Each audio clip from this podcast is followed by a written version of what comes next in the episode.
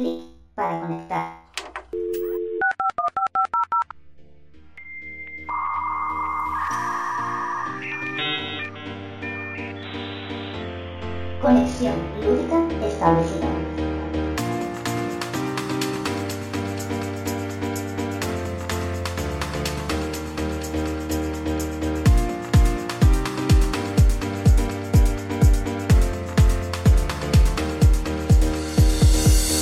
Hola y bienvenidos a un nuevo episodio de Conexión Lúdica. Al otro lado de la línea tenemos a Gizmo. Muy buenas, Gizmo.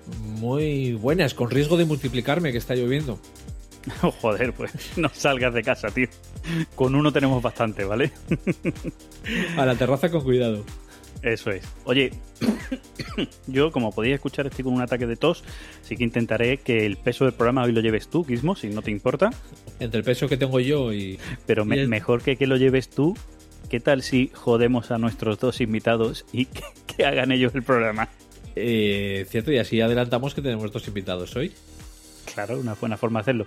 Es más, como eh, vamos a gastarle la broma de decir, de presentarlos y callarnos tú y yo, ¿te parece, Gizmo? Me parece perfecto. ¿Vale? En montaje, el silencio que se queda ahí, no voy a hacer nada. Voy a dejarlos ahí a ver qué pasa, ¿vale? bueno, dicho esto, eh, tenemos un nuevo episodio, ya lo hemos dicho, tenemos dos invitados. El episodio va a tratar de, bueno, vamos a tratar de hablar con gente que lleva menos tiempo en la afición, no voy a decir que sean novatos, aunque el programa se va a llamar Novatos versus Veteranos, pero eh, verdaderamente ya llevan unos añitos, conocen juegos, o sea, si no, no son el clásico novato que pregunta, oye, recomendarme un juego que sea tipo RIS. No, no, no llegamos a ese punto.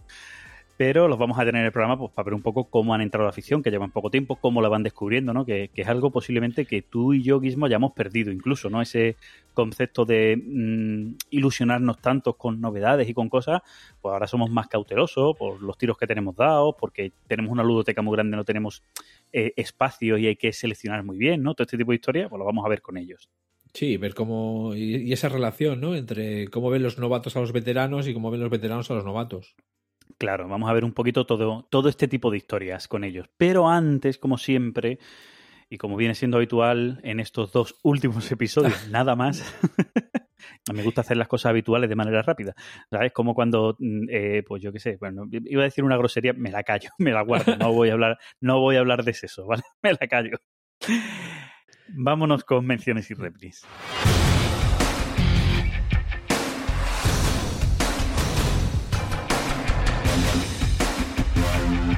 Menciones y replis y replis. Guismo, venga, ¿qué está tu sección? Venga, anda, dime, Me- ¿qué tienes por ahí? ¿Tienes A ver, cositas? bueno, te- tengo, tengo aquí, tengo aquí los comentarios de iVoox, pero antes de, antes de empezar de ponernos con ellos, sí quería hacer un par de menciones. Una de ellas a que es oyente, además, es de los pocos podcasts que oye, que es eh, el Gran Decano. Un saludo que me acaba de dejar, digamos, hace poco emocionado con un par de botellitas de vino que, que, que me ha enviado, además vino del que me gusta, de, de Utiel. O sea que si, si O tenía ese- ya... ese- el, el coste de la mención de Gizmo son botellas de vino. ¿vale? También, O sea, también. O sea, aquí, aquí no, aquí, eh, como dice nuestra promo, ¿no? No, no, no nos mandéis la mierda de juegos. O sea. Aquí cosas, cosas, aunque sean fungibles, pero bueno, que se, que se puedan tocar y beber. Eso es. O sea que bueno, sí. ¿qué más tenemos?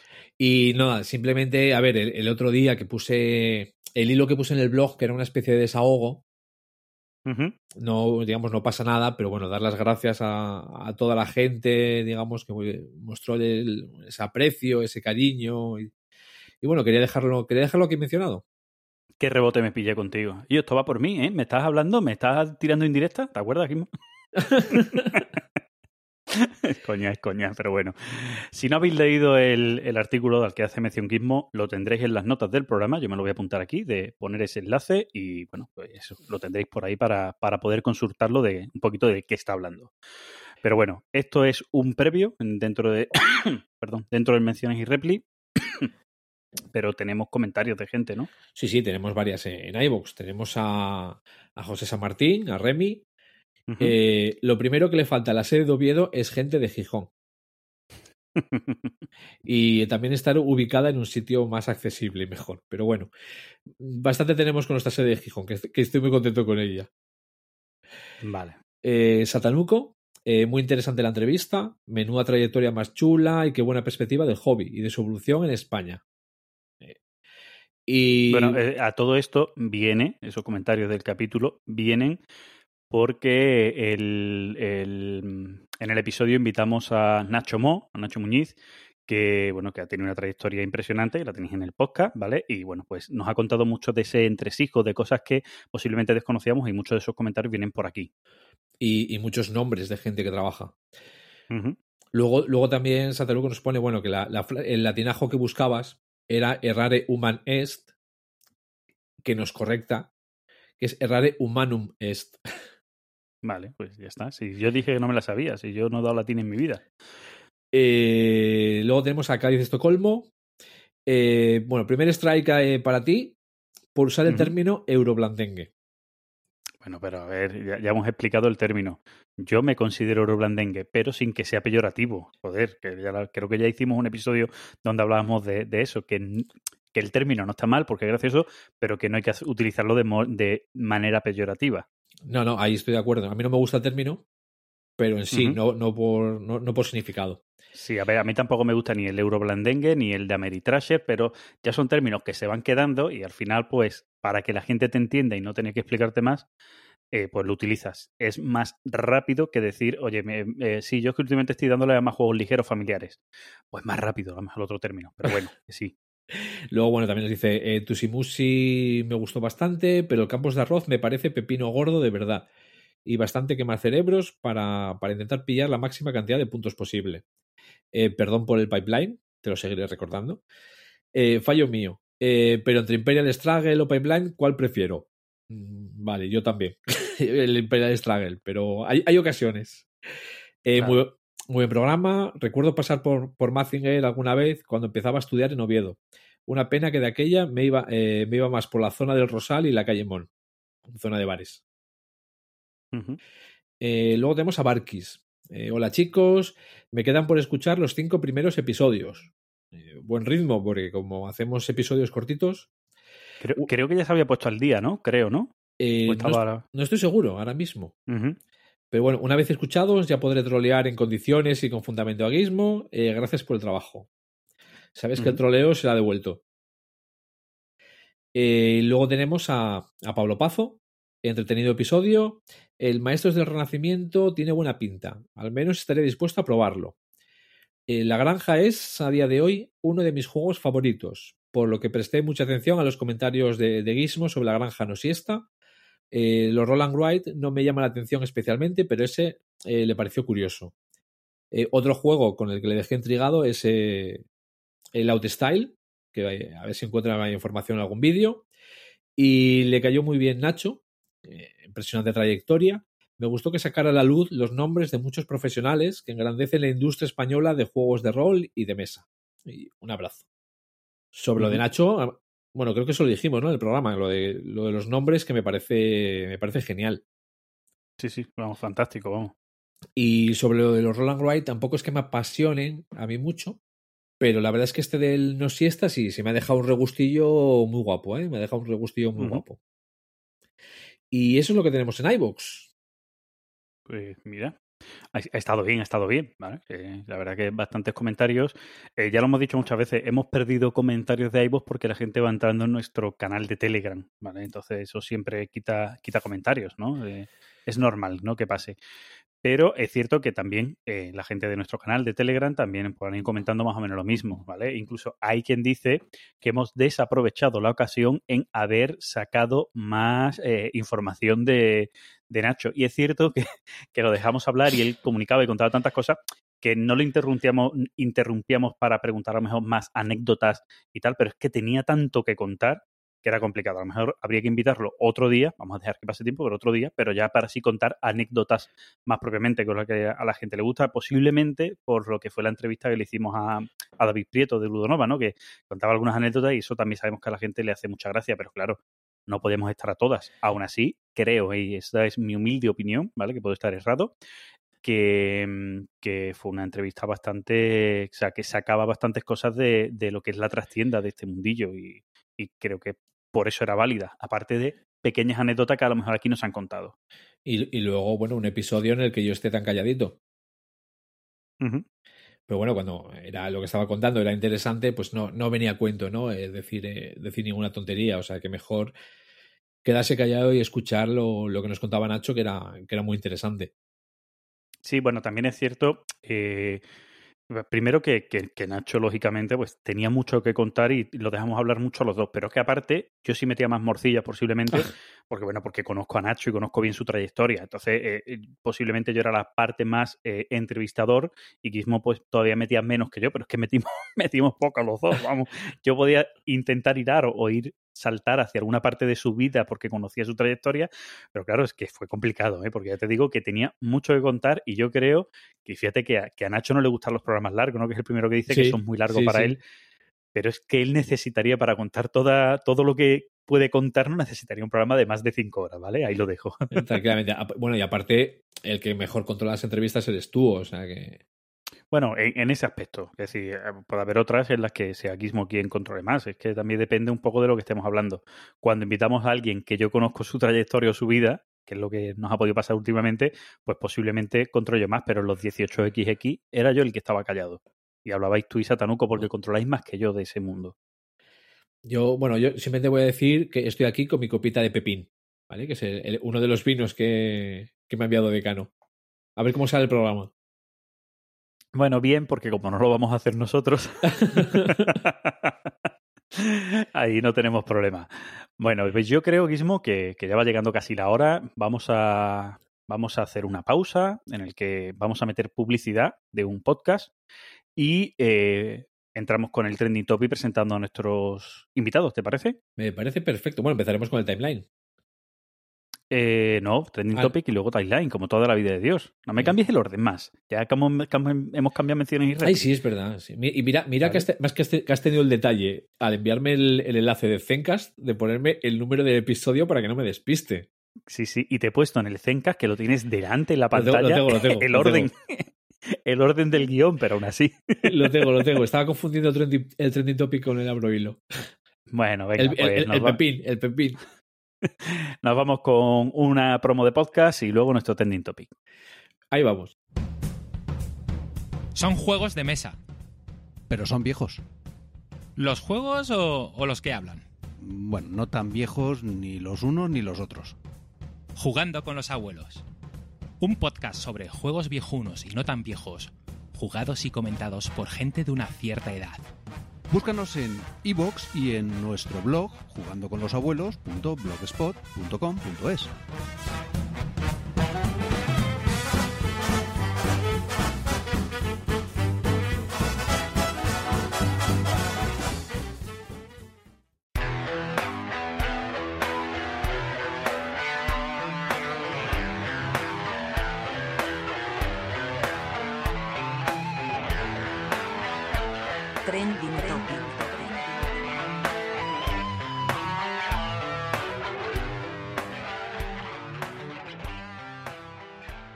Bueno, ya estamos en nuestro trending topic y venimos acompañado, Gizmo. ¿Nos quieres presentar a los invitados que tenemos hoy? Hoy, como el camarote de los, de los hermanos Marx, eh, para tratar el tema que vamos a hablar en el, en el programa y que ya se ha leído la gente en el, en el título del episodio.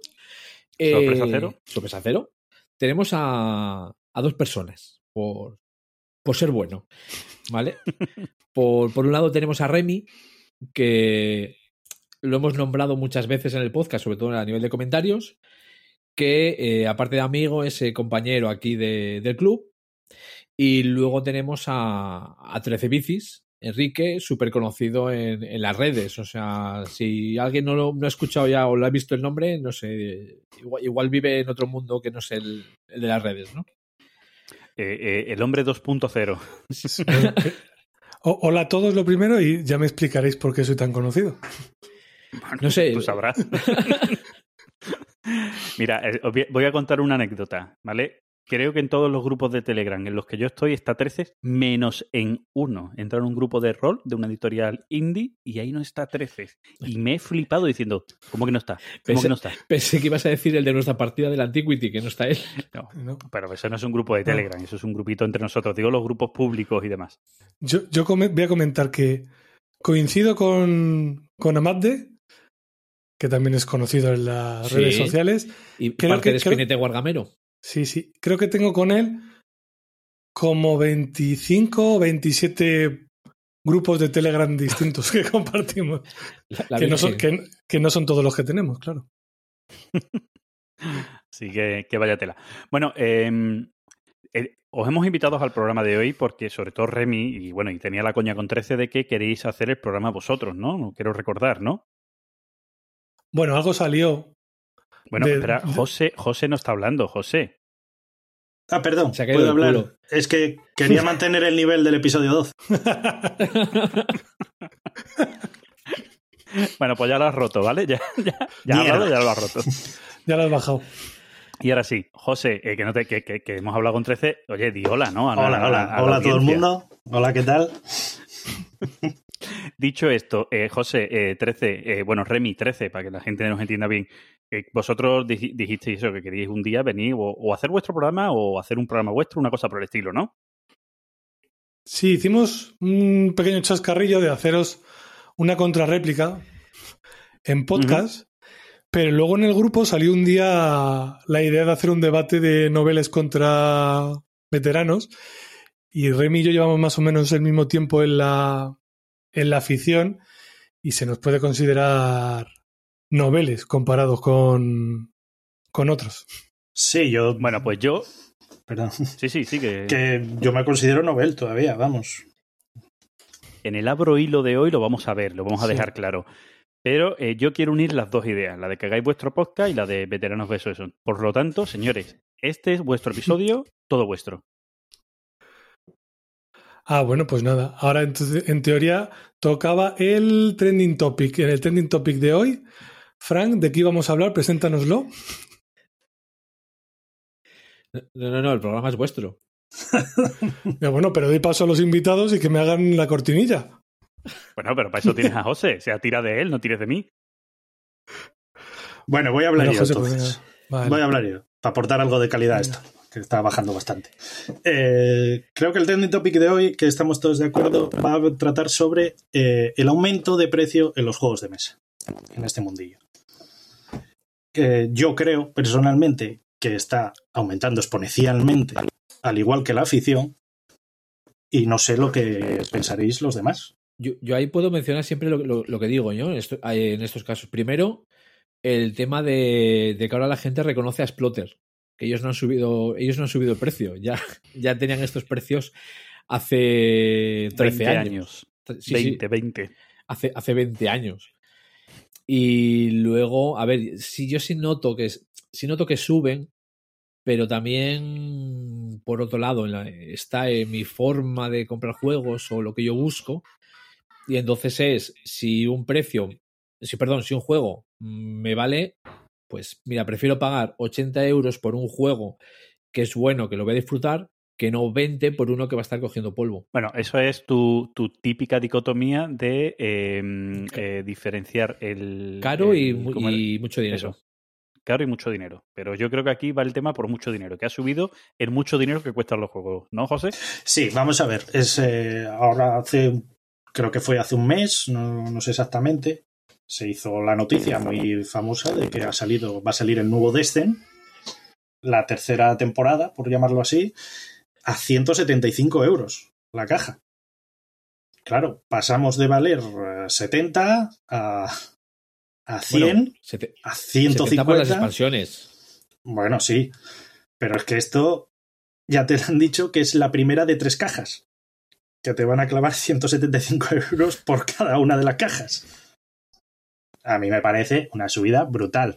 A lo que ha afectado mucho, que para mí mm, le ha afectado mucho a esta subida, es el Kickstarter. Estas campañas Kingdom Death Que Monster lo petan. que lo petan.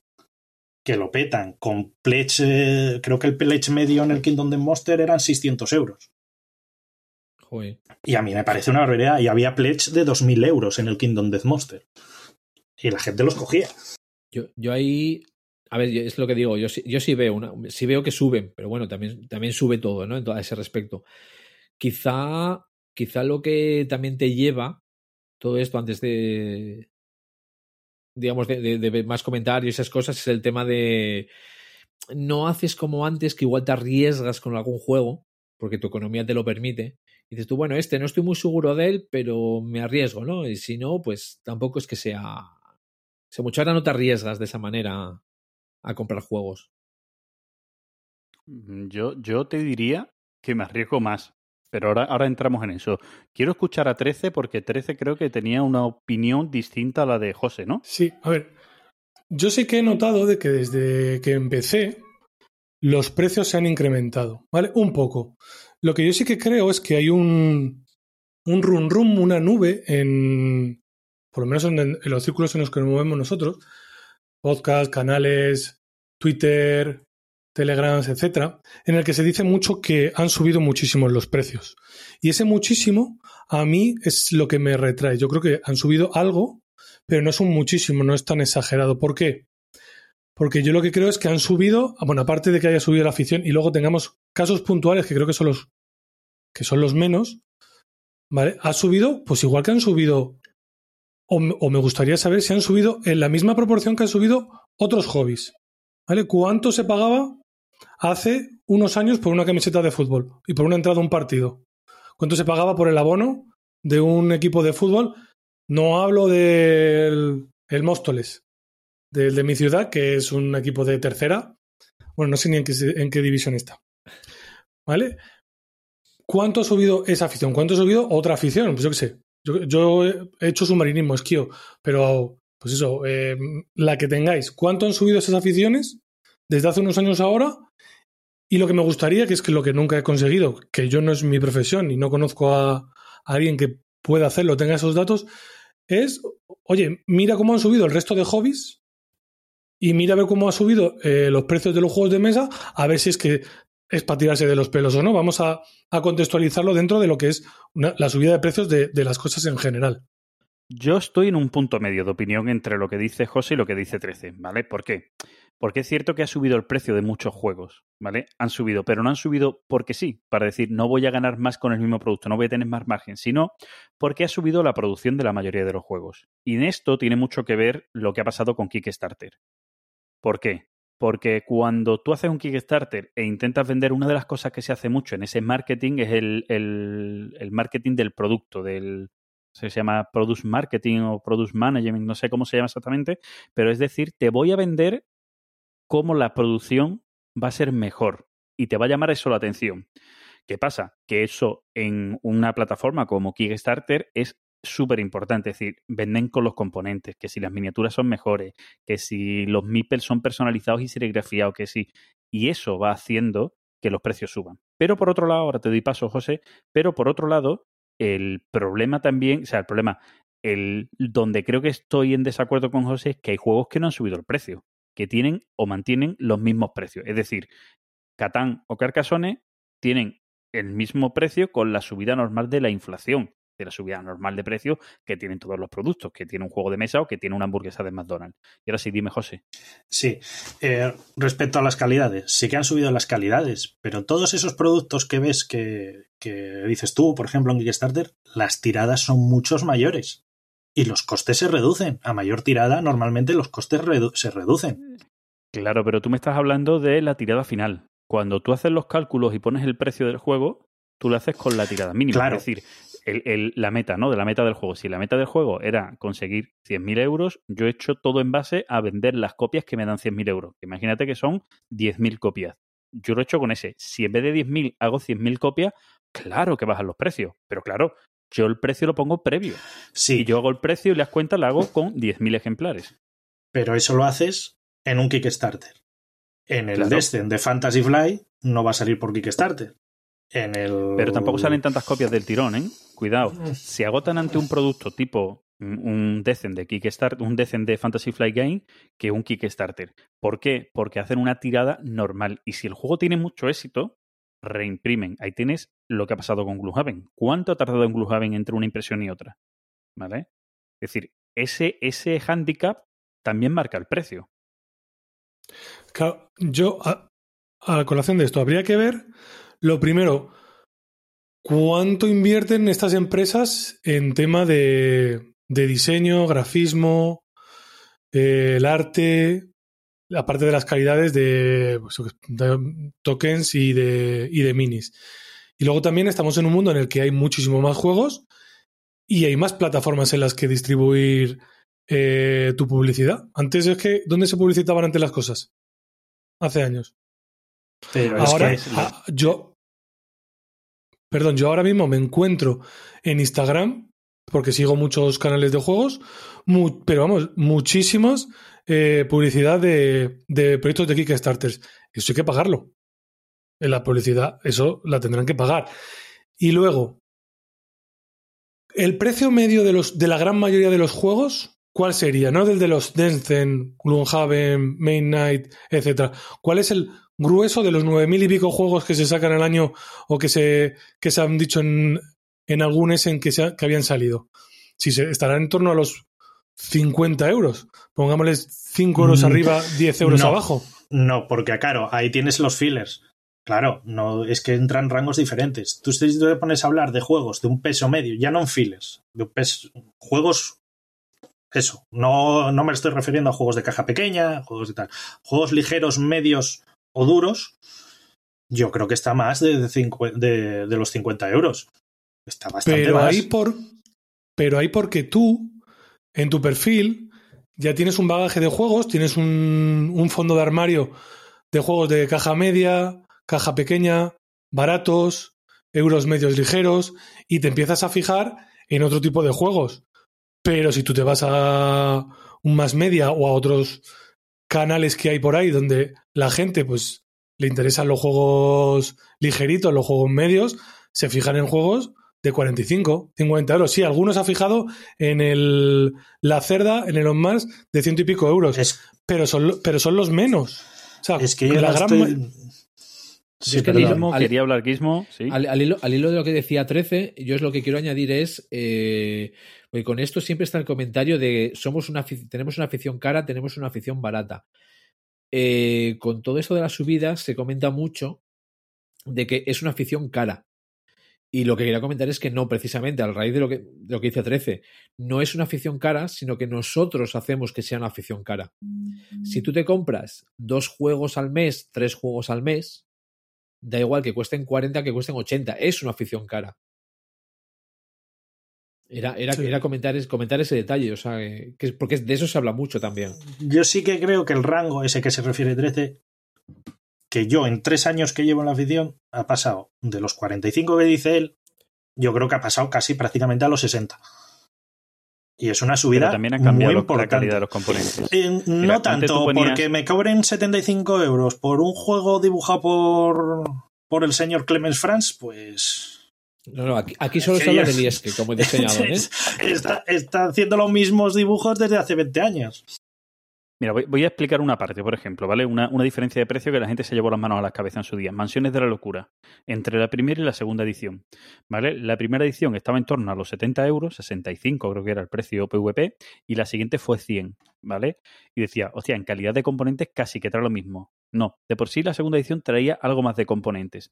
Pero además, estás pagando una aplicación, el desarrollo, la traducción de una aplicación.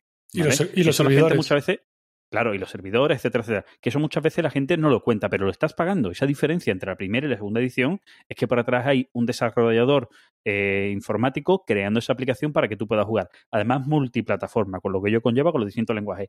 En Steam, en tablets, en no sé qué. ¿Vale? Es decir, eso lo tienes que pagar también. ¿Vale? Es decir, ¿ha mejorado la producción? Sí. ¿Hay un coste más en producción del juego? Sí. ¿Está justificado, por tanto, que haya un precio distinto? Sí. ¿Vale? Y te pongo el ejemplo del Decen también, Remy. El Decen 1, que sí era más barato, ¿vale? La calidad de los componentes no era igual a la del Decen 2. El Decen 2 mejoró la calidad de los componentes, ¿vale? Y de por sí, el Decen este nuevo que van a sacar ahora, la caja es bastante más grande y lo poco que hemos visto, porque también estamos hablando sin conocer los contenidos, lo que hemos visto es que tiene escenografía en 3D, cosa que el resto no te llevaban. El resto llevaban los módulos de tablero que te ibas poniendo y algún cartoncito para levantar. Aquí no, aquí tienen cosas en 3D, es decir, van cambiando la producción. Habría que verlo para comparar y seguramente han elevado el precio, pero de una manera proporcional a la cantidad de los componentes, que es con ello, con eso, o sea, lo diré, con esto ellos van a sacar mayor beneficio. Sí, claro, porque si yo de 50, cuando yo lo vendía a 50, ganaba 20, de 100 gano 40, lógicamente de 150 ganaré 60. Es decir, voy aumentando mis beneficios, ¿vale? Y posiblemente sea incluso un pico más, porque como tú bien dices, una vez que pasa por imprenta, eh, más componentes, menos componentes a mayor precio, siempre voy a sacar a mejor precio. Pero está justificado, yo creo que sí está justificado. No en todo, porque tú, eh, a ver, dije el Destin porque es, vamos, es el que salió hace tres semanas y con ese precio que llamó mucho la atención, pero nos estamos centrando tal. Destin tiene una cosa que es un juego prácticamente multiplataforma. ¿Por qué? Porque tiene la que dices tú, que es lógico que lleve un coste y tal. Aquí hay un ejemplo en cuanto a calidades muy que tuvisteis aquí a, a la editorial, que es Ludonova. Ludonova está sacando unos juegos con unas calidades que pocas otras juegos tienen en el mercado. Y están sacándolos a 40 euros. 45 euros, 50 euros a lo sumo. Estás viendo que el nuevo, de, mismamente el nuevo Rosenberg, el Alertau, son 75 euros de PvP. Sí, vamos a ver. Eh, eh, está haciéndolo bien Ludonova. ¿Vale? Quiero decir, pero Ludonova, todo el mundo dice que es barato, cuidado. Y es barato con relación a lo que ellos están haciendo, la calidad de sus juegos y lo que están vendiendo. Y también tiene una explicación. Ellos están en expansión. Además, ellos imprimen los juegos en español y en inglés para todo el mundo, que ya están en América, están distribuyendo en Europa y en América. Eso le baja el coste para que ellos puedan bajar. Y además están en expansión, es decir, se están poniendo, se están entrando en los mercados. ¿Vale? Esto es de primero de marketing. Cuando tú introduces en un mercado, una de las cuestiones para introducirte en el mercado es, por un lado, pagar publicidad y por otro, tener precios baratos para irrumpir directo. Ejemplo, me voy a tecnología, Xiaomi. Los móviles Xiaomi eran súper baratos. Ahora empiezan a tener el precio medio de los demás, porque ya están posicionados. Ya la gente quiere un Xiaomi. Y ahora tiene pero te dan la opción barata. A mí no te dan la opción barata del Xiaomi. Es que son, son claro, cosas. barata comprarte un filet. Los son cosas, no han subido de son precio. cosas diferentes. Tú a mí me pones un juego, como me dan la opción algunos Kickstarter, de la opción deluxe o de la opción normal. Y vale, la deluxe, porque hay gente que lo quiere, hay gente que se gusta, juegos les gustan, lo quieren deslusificar y se quiere comprar unos extras o lo que sea y ya está dispuesta a pagar más. Pero yo creo que ha habido una subida demasiado exponencial a, a lo que es el. Pero, pero igual, igual, que tú te has puesto el ejemplo del Destin, que es verdad que en el mundo Kickstarter, y ahora ya empieza también a salirse, pero en el mundo Kickstarter hay algunos megaproyectos cajotes que eso también habría que tenerlo en cuenta, que te vienen 80 minis y las 80 minis hay que pagarlas, ¿vale? Que un juego con 30 minis, como puede ser el, el Mansiones, ya tiene un dinero, ya te cuesta un dinero, pues si tiene 80 minis o ciento y pico minis, como hay algunos juegos que te vienen, pues hombre, tiene que ser más caro, porque ahí hay mucho más plástico, hay más peso en el transporte, las cajas tendrán que ser más robustas y, y el diseño del interior, pues ahí habrá algún ingeniero pensando cómo mete todo eso en una caja. Mal. Pero vuelvo atrás. Pensándolo ¿Cuál, mal. ¿Cuál es el ¿Cuál es el precio de. ¿Qué precio tenía el London? ¿Qué precio tenía el, el Red Cathedral que acaba de salir? Si es que muchos juegos están en, están en un rango de precios más o menos razonable. Lo que pasa es que es verdad que cuando tú ya tienes un armario, un fondo de armario importante, lo que te llama la atención son los que se salen por las tangentes, los que son muy caros.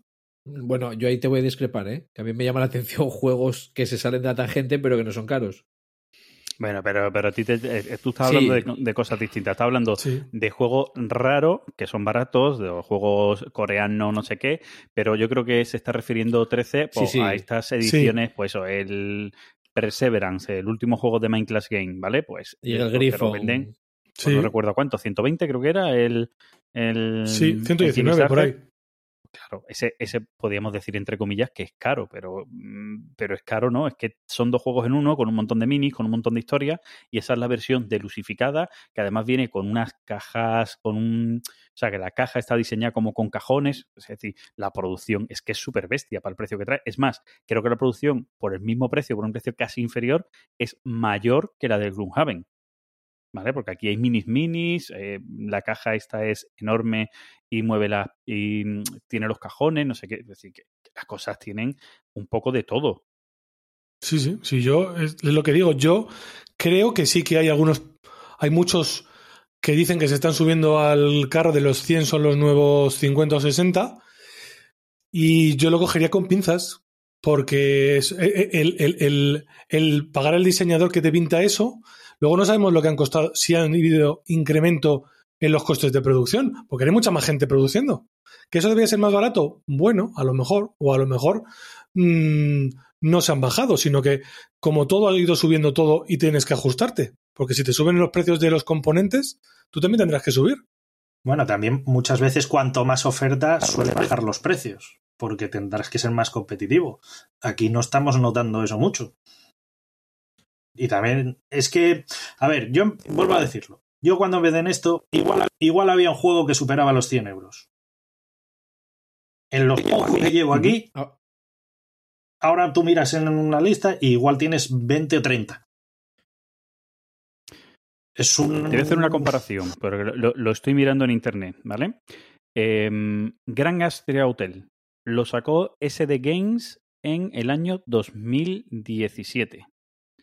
Y tres años después, que, que tú dices que ha incrementado el precio, lo saca Maldito Games. ¿Crees que ha cambiado el precio entre estos No. dos juegos? ¿Por qué? Porque sé perfectamente que Maldito ajusta el precio muchísimo. Es una editorial que ajusta los precios al máximo. Porque Maldito, Maldito, la política de Maldito es vender las más copias posibles. Vale, porque están en- también en expansión como está Ludonova, que es lo que mm, hacía mención antes.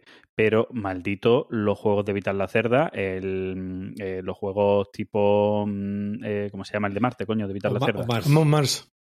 Y demás, lo tiene a un precio también de lo que tú llamarías caro, ¿no? Sí, pero también puedes decir que está obligado por la. Es que, claro, todo tiene sus, sus idiosincrasias. Eh, ahí ya lo dijo alguna vez en algún canal de YouTube o en algún podcast eh, Álamo, que ahí Early Griffon le obligaba a poner un precio. Si tú lo pillas, esos juegos siempre bueno, hacen campaña de Kickstarter, porque la política de Early Griffon es vender lo más posible sus campañas de Kickstarter. Estamos hablando, estamos hablando de casi 50 euros más barato. Mars, el Mars me salió por 85 euros. El PvP son 130, creo que son, no sé si son 130, 140. Son 130 el, el PVP. Bueno, pues la diferencia, pa- para volver a eso, la diferencia de precios entre hace tres años y ahora son de 5 euros. Ha subido, por una cosa de 50, es decir, ha subido, que, no, hostia, qué, qué buen te tengo, ¿un 10% ha subido el precio? No, no llega, Sí. ¿no? Sí, más No o menos, ¿no? Llega. No llega. Sí, sí llega, es un poquito más, Sí, un revés, poco un más, poquito más, 10. ¿no? Pues un 11% así, de 45. Eso, eso sí, es verdad, sí, sí. Un poco más. Eh, eh, ¿Ha subido el precio de la vida más o menos ese, ese, mm, ese porcentaje Pues, hombre, depende. en Según tres el, años? según el convenio de la química, sí. No Pues sabría No, sí, decirte. más o menos ha subido. El decir, ejemplo que ponía antes 13 de Sí, los hobbies. Uf. Es que, por ejemplo, en el cine se lleva diciendo que se han subido a la parra, pero desde hace 20 años y yo llevo 10 que no me han subido el precio de las entradas del cine. O 15. Sí, porque el cine, pero eh, entramos, ahí entramos en una cosa distinta, ¿vale? Que podríamos discutir. El cine no ha subido el precio, pero que el cine está muriendo y, y intenta al revés, bajar el precio para que vaya más gente. Es, estamos, eh, es que, eh, como lo mismo que tú decías antes de, de Malito, hay tanta idiosincrasia en cada una de las cosas que es difícil de comparar. Yo compararía con videojuegos. Pero los videojuegos no han subido. Ha subido ahora con la nueva generación. Mañana suben los juegos, los videojuegos. Hombre, con la anterior generación también subieron. Costaban 60 euros. Y, y luego en, en los videojuegos tienes lo mismo que tienes en los juegos de mesa. Cómprate la opción eh, deluxe Pero del que juego. eso- Que te viene con una figurita que es un que es como la del chulú del juego de este de mesa de hace unos años. Pero que a mí eso me Porque parece. yo tengo un amigo que se las, que se las compra todas. Todas son ediciones de estas coleccionistas. Que tiene la casa que ya no le van a entrar más cosas. Claro, pero a mí, Porque ya, o sea, no tiene más sitio físico. Y son ciento y pico euros cada edición. claro, pero es que a mí eso me parece bien. Porque yo tengo la opción de pillármelo por 60. El día que sale, yo por 60 euros tengo el juego, que incluso con la idiosincrasia de los videojuegos puedo tenerlo hasta en digital. En el momento que salga no necesito ni que la tienda esté abierta, me lo descargo y lo, y lo juego. Y llevan los videojuegos, que es la industria más potente del mundo, la industria del entretenimiento más potente del mundo con mucha diferencia, hasta ahora que ha venido la nueva generación, llevan sin subir los precios un montón. Un montón. Y es una industria con la gente, mal pagada, explotada. Igual, Em, igual ese es el motivo de que no lo subiese. Igual puede ser. Em, creo, por, por, por, por acabar y viendo un poco lo que estás diciendo ahora por último, Remy, eh, tú no es que pienses que nos están cobrando más de la cuenta por los juegos, sino que te da coraje que se hagan juegos tan delusificados o con una Mm. producción tan grande que hagan que se encarezca el juego. Cuando a lo mejor con una producción menor podrías tener el mismo juego en jugabilidad similar, pero con componentes más normalitos, ¿vale? En vez de miniaturas por un, un standy y cosas por el estilo, y a ti te costarían menos, ¿no? Ya, ya sabes que ese, ese podría, ese podría ser Ese, yo. ese podría, ser, yo. No, Sí, yo sí, no. eso- Yo creo que están probando. eh, pero es que pasa lo mismo. eh, En eso sí que está de acuerdo. ¿Hasta, dónde pueden llegar? Es como el iPhone. Los iPhones están probando hasta dónde pueden llegar. Cada año uno y la gente hace cola. Es que la gente hace cola para comprarlo. Pero es que yo veo, yo veo, es decir, por ejemplo, cuando salió Gloomhaven, que la gente decía 150 euros muy caro, pero es que el cajote de Gloomhaven y los componentes que tiene Gloomhaven es como a lo mejor tres juegos de los que yo me compro por 60. Es decir, en cantidad de componentes. O sea, yo no estoy viendo que en ese aspecto me hayan subido el precio, no, estoy viendo que me están dando más. Porque se vende ahora lo masificado, Claro. lo de todo lo que llevo, ¿vale? Pero, pero claro, eso está justificado. Es decir, tú querrías que te trocen el juego y te lo vendan por expansiones. Con la misma calidad, entonces, si no quieres que, te, que bajes la calidad, pues lo que te voy a meter es menos componente y te vendo expansiones, como se hacía antiguamente. No, es que estáis entendiéndolo todo un poco tal. Yo lo que digo que un juego que antes costaba mm, 40 euros, ahora lo normal es que cueste en torno a los 55, 60. Tú mirando eso en rango de precios es una subida del 20%. Y es una subida muy grande. Para mí, pero que puedo Pero estar que eso no es equivocado. Perfectamente. Es que eso no es claro, es lo que te digo, eso no es así. Juegos que antes se vendían a 40 se siguen vendiendo a 40. Es decir, Catán sigue teniendo el mismo precio, ha podido subir 5 euros en estos últimos 10 años, ¿vale? Y sigue teniendo el mismo precio.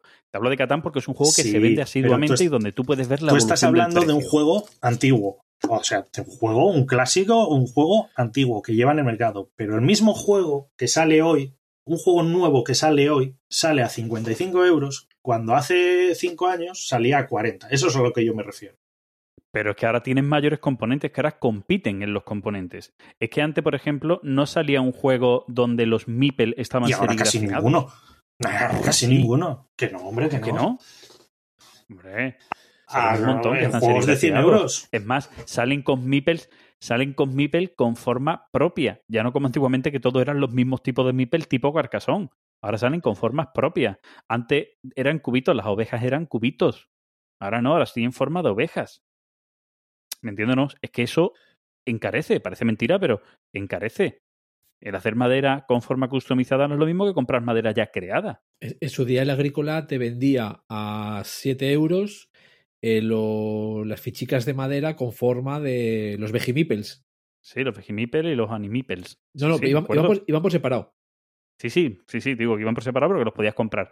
Y que los que hicieron el, el, voy a decir, el mecenazgo de sacar el primer agrícola los tuvieron gratis en esa primera tirada y tal. Falso.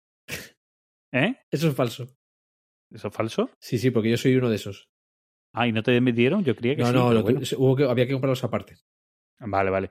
Bueno, la cuestión es esa. La cuestión es que eh, todo, esa, aunque te parezcan, eh, Remy, que son pequeños detalles, son pequeños detalles que están, que, que, que se nota que están ahí, que han cambiado eh, los, los tableritos que ahora vienen troquelados para que no se te muevan las fichas, etcétera, etcétera. Entonces, esos son pequeños detalles que han ido cambiando.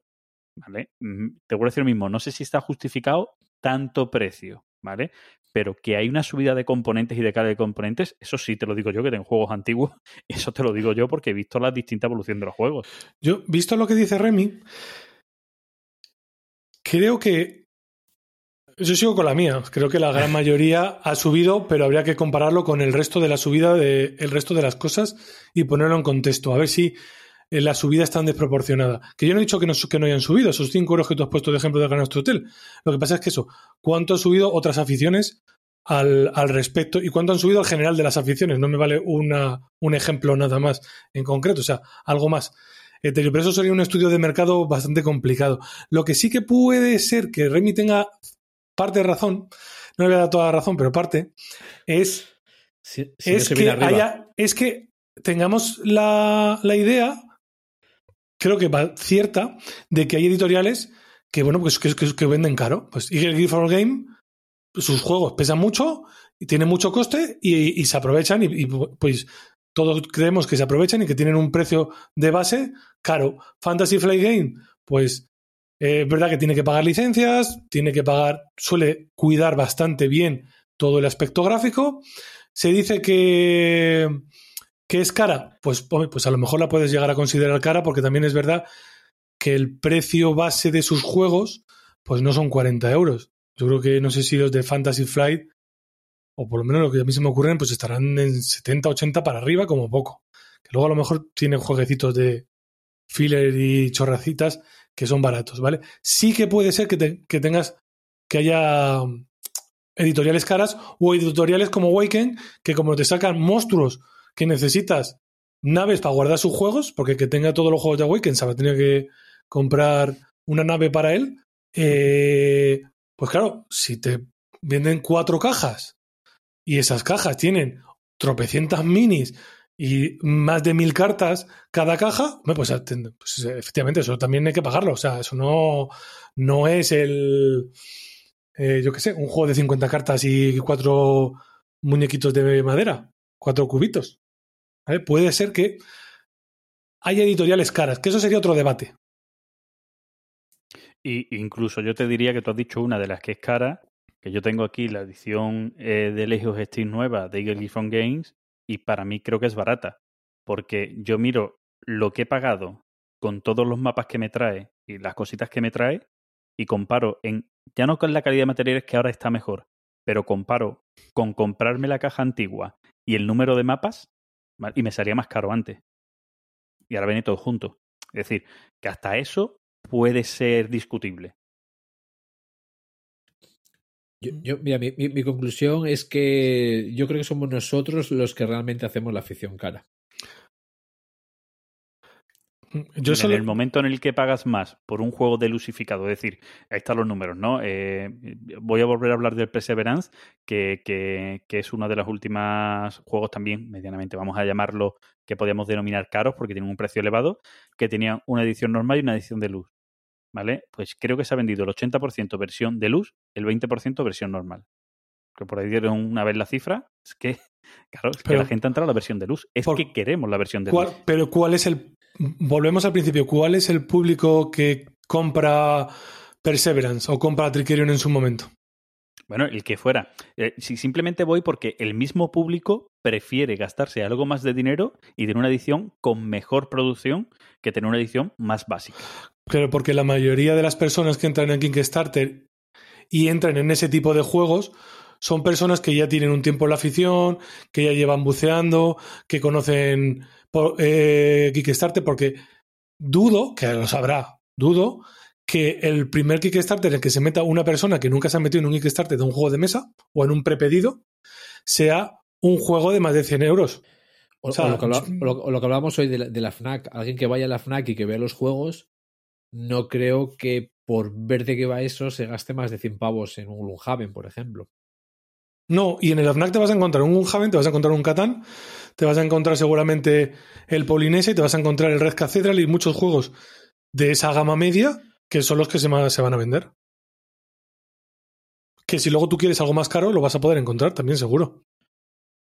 Bueno, para ir cerrando, eh, yo también, bueno, mi opinión ha estado antes, que que, que opino que es cierto que puede ser más caro comprar un juego ahora, pero que el precio está justificado porque la producción ha mejorado.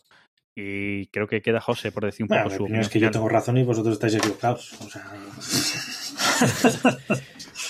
No, a la- ver. La, la mejor conclusión es que, eh, es que menos mal que Fran tenía un ataque de tos.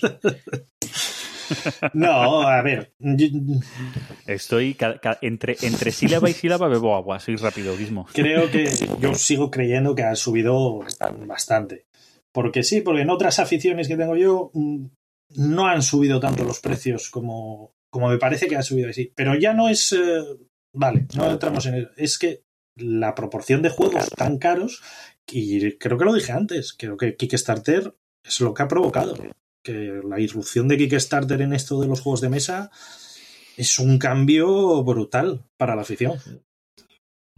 Sí, pero yo, yo ahí te matizaría. Hay más juegos caros, pero Sí, también hay muchísimos, muchos más juegos. muchísimos, muchísimos. Claro.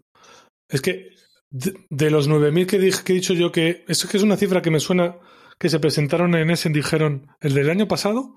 No, Dijeron es, que- es- es una cifra excesiva ¿eh? para ese. No, pero no digo en en No, no, no digo en 2000. Essen. Digo que salió la noticia durante el Essen del año pasado Ah, vale, vale. que el número de juegos que se habían presentado en el año, entiendo que sería en el periodo entre el Essen del 2018 y el Essen del 2019, fue no sé si 9.000, 9.500 o, estaba ser, en los o, o estaba en los 10.000 juegos. Yo creo que de la gran mayoría de esos 9.000 o 9.000 y pico juegos que se publicaran a lo largo del año, dudo mucho que todos fueran caros. Esta- la, la- la más media estaría, pues en ese rango que he dicho yo, 50 euros, 5 o 10 abajo, 5 o 10 arriba.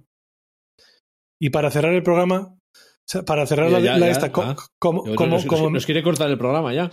no, no, como me ha dicho Frank, que el programa lo llevamos nosotros, pues lo que siempre se dice en estos casos es que nuestros oyentes nos dejen comentarios diciéndonos qué es lo que piensan ellos y si hay alguno que sea muy futbolero, que nos diga cuánto han subido las camisetas de los equipos de fútbol Te lo digo yo. en los últimos Te años. lo digo yo. La camiseta chándal. del Real Madrid, por ejemplo, mm, valía en el corte inglés.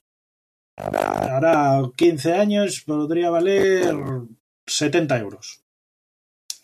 La última que vi, no sé si en la tienda oficial son más caras que en el corte inglés, pero estaba por los 120 euros. El año pasado. Bueno, pues ha subido bastante. En eso sí, sí, sí. Sí, no está mal. No está mal, ¿eh? pues, pues, comparado con los juegos ha subido bastante. no- está mal, Bueno. ¿eh? Bueno, eh, 13 o José, darnos paso al siguiente, a la siguiente parte del programa. Bueno, pues dejamos el trending topic y pasamos a... Timeli- Timeline, por si acaso. se te- No, timeline. Muy bien, veo, veo que los avisos y que nos ador. Venga, vámonos a Tagline. Repasando nuestro timeline.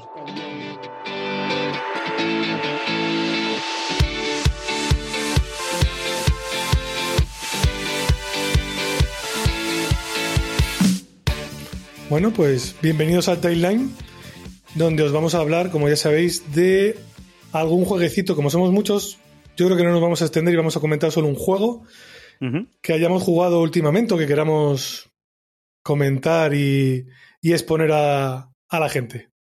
¿Quién se Yo- lo que mandéis. Vale, pues si queréis empiezo yo, que voy a hablar de un juego, de un clásico, podemos decir un clásico, que ha vuelto a, a tiendas ahora. Venga, lánzate. Vale, pues mira, voy a hablar del juego Puerto Rico. ¿Vale?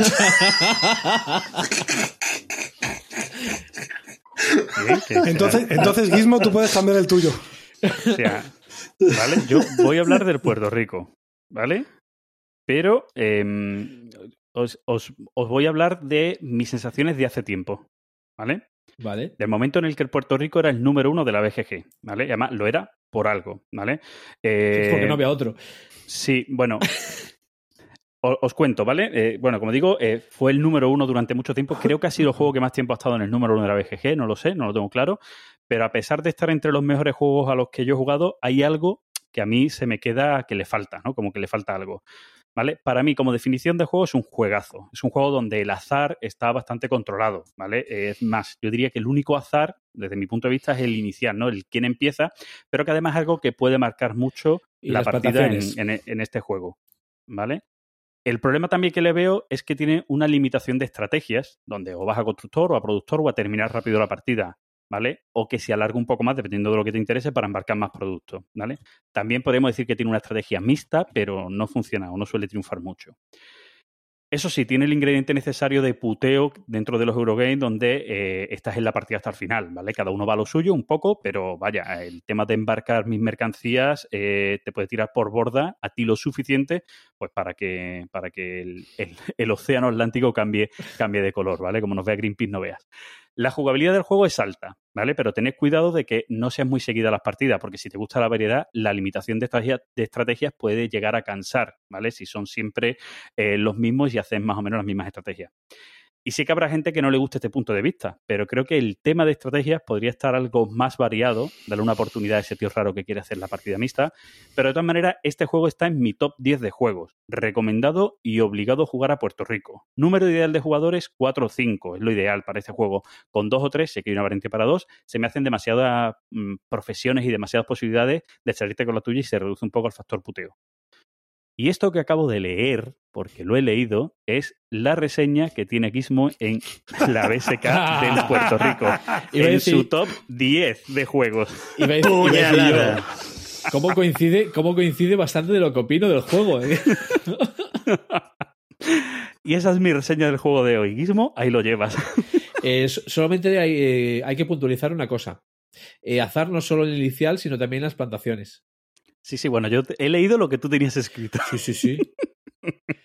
Y si- y En mi top 10, yo es que cuando leí eso los otros días, que buscando cosas de Puerto Rico a ver si habían recuperado las ratas, lo vi, me explotó la cabeza y digo, esto lo tengo que traer al programa. alguna, vez, alguna vez lo dije en el canal de Telegram. Que, que existía Bueno, eso. pero- Que existía Claro, yo eso. lo, lo he dejado aquí en el programa y pongo el enlace en las notas del programa para que todos podáis disfrutarlo. Que, y ahora, Yaquismo, sí, defiéndete y di que la evolución de los años pues ha cambiado tu opinión del juego. No, sigo pensando lo mismo. Esa, esa opinión está escrita con más de 30 partidas. O por supuesto, no he jugado muchas más desde entonces. O sea, añadir que la limitación de estrategias eh, con la expansión, creo que es la de, al menos la de edificios, creo que hay otra, pero yo no la he probado, con la limitación, eh, con la expansión de los edificios, las potencia más aún. Ya sea la de Ujú. constructor o la de productor. Y simplemente corregir lo de quizá lo del azar, que las plantaciones es un azar, pero es muy pequeño. Sigo pensando lo mismo del juego. Ujú. O Sí, sea que está- sigue, estando en tu top 10. Sí, pero por abajo.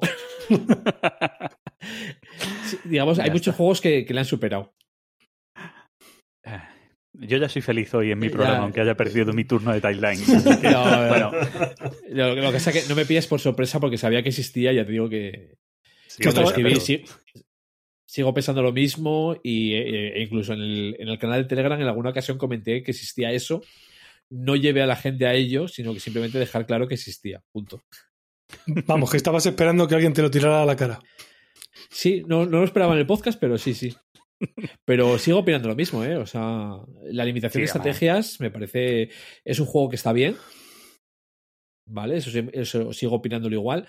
Ahora, ¿prefiero 50 o 100 juegos de los que tengo antes que jugar en Puerto Rico? Eh, por supuesto.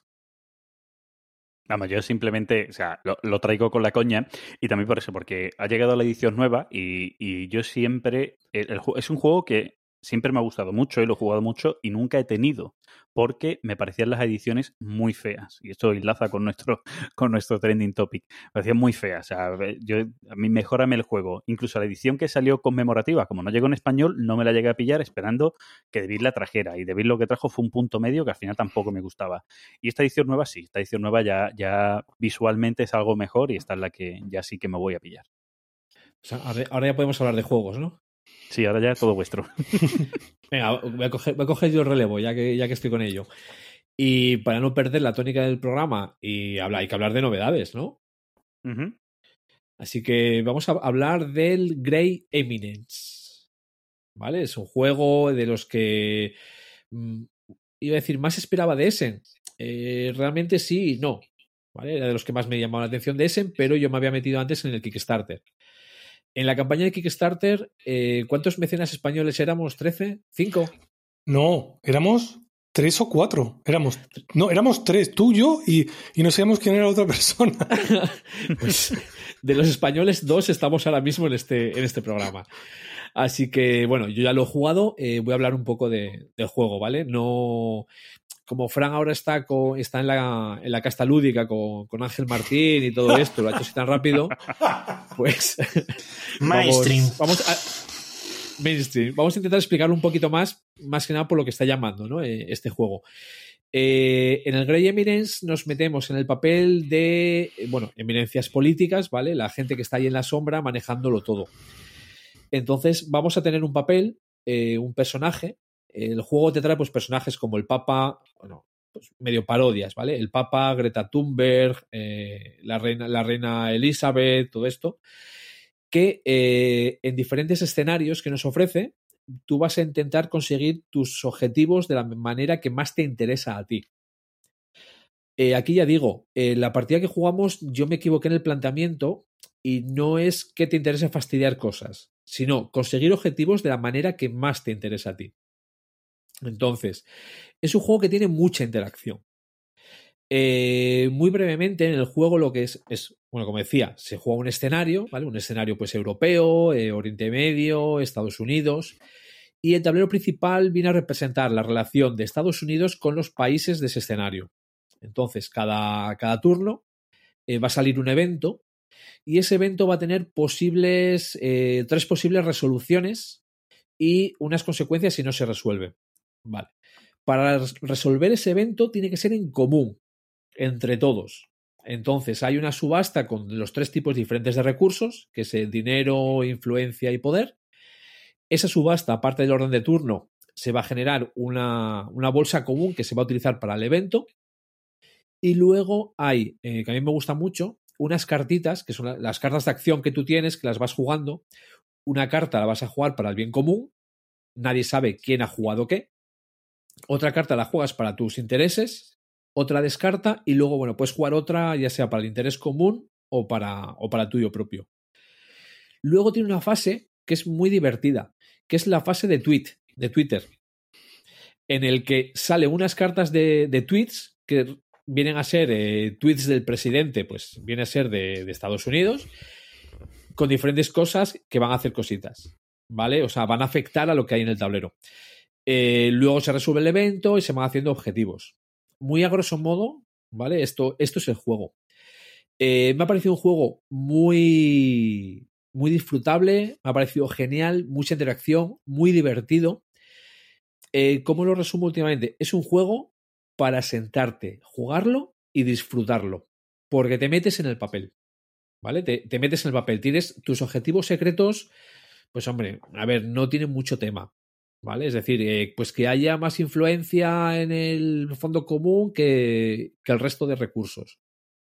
Pero todo lo que son los, los eventos, cómo se resuelven, eh, si es por influencia, pues es una cosa, si es por poder es otra, eh, si es por dinero es otra. Cómo van saliendo los, los tweets, cómo va saliendo todo esto, te hace que te sientes a disfrutarlo y a, y a, jugarlo, ¿vale? A mí el juego me parece, me parece que está muy bien. No, es solo disfrutar de la experiencia, sino del juego. O sea que eh, número de jugadores, sí que diría, eh, nosotros lo hemos jugado a tres. Yo creo que lo ideal sería cuatro o cinco. Quizás cuatro, con cinco no sé si podría generarse demasiado caos, pero con cuatro me parece, me parece muy divertido. Eh, las vueltas de tuerca que se dan en la partida, no, es decir, hay vueltas de tuerca, pero no son de estas de que te estropeen la partida, ¿vale? Es decir, eh, son llevaderas y son divertidas. Y la duración de la partida, eh, te diría, diría que sobre hora y media, dos horas. Ahora, tampoco sabré decir a qué juego se parece. Eso te iba a preguntar. Y... ¿A, a, qué, ¿A, qué, juego se parece? Es que no, no sabré decirlo, porque tiene, a ver, la, tienes una subasta con recursos para el orden de turno. Que, bueno, eh, según la posición del orden de turno vas a tener unos beneficios u otros. Eh, lo del bien común, que lo puedas alterar. Fijo que hay algo por ahí, pero ahora mismo no se me viene, no se viene a la mente. Y, y este nivel... es uno de esos casos. Sí, dime, dime. No te iba a preguntar. ¿Y en el nivel de interacción, con qué lo compararías? ¿A qué, te, a qué, qué sabor te da? ¿A qué otro juego? Eh, a ver, tiene mucha interacción, porque mismamente la subasta es interacción. Eh, la carta que tú vas a jugar para el bien común puede ser tanto para perjudicar el, el evento que estés jugando como para, eh, como para ir hacia una de las posibles soluciones que a ti te interesa. Entonces no tiene una interacción de chúpate esta, pero tampoco tiene una interacción de yo llego primero a esos sitios. ¿Vale? Vendría a ser. es- No es ni directa ni indirecta, anda por ahí en el, en el medio, a ese respecto. Y lo que, lo que iba a comentar es, bueno, que en el Kickstarter te daban la opción de cogerte el básico o cogerte el deluxe. Eso sí, eh, no sé cómo habrá sido el tema, pero al final no hicieron edición básica. Sí, Y a los que nos habíamos metido en la edición básica nos enviaron el deluxe. sí. A, los dono- a mí me, me dijeron que me enviaban en la deluxe y que, sería, que si quería contribuir en algo a su pérdida de dinero y tal, que se lo agradecía, pero que si no quería, pues que no era, era necesario. Y yo creo que a ti no te lo enviaron eso mismo, ¿no? No, a mí directamente me lo enviaron. O sea, me llegó un día el paquete y bueno, ahí lo tengo con ganas de, de volver a jugarlo porque bueno, ahora es imposible, ya que no ahora mismo no podemos salir y ni quedar, pues Sí. vamos. Yo no, yo, yo no he podido jugarlo, pero tengo muchas, muchas ganas de, de sacarlo a mesa. Y a ver si algún día que me acerque al, al club eh, convenzo a los que les gusten estos juegos con más interacción y, y se me animan y montamos una partidita. A ver si Y- con y- este podcast les, les, les comemos el gusanillo. Y básico el, el senta- el sentarte a disfrutarlo. Y esa mentalidad de eh, es conseguir los objetivos, pero de la forma que a mí me interesa. Me estás recordando un poco a los, a los juegos estos de que no son Wargames, a los de confrontación, rollo Twilight Imperium, donde lo que vas jugando son cartas de evento. Y aquí es como si me diera la sensación de que estás jugando cartas para conseguir lo que tú, lo que a ti te viene mejor. Eh, te lo voy a comparar al Churchill, si te pones. Porque en el Churchill tú tienes que conseguir ganar la Segunda Guerra Mundial, pero tú tienes que conseguir ser el que más mola. Aquí tienes que conseguir un objetivo principal que si no se cumple pierden todos, pero tienes que conseguirlo de la forma que más te interesa a ti.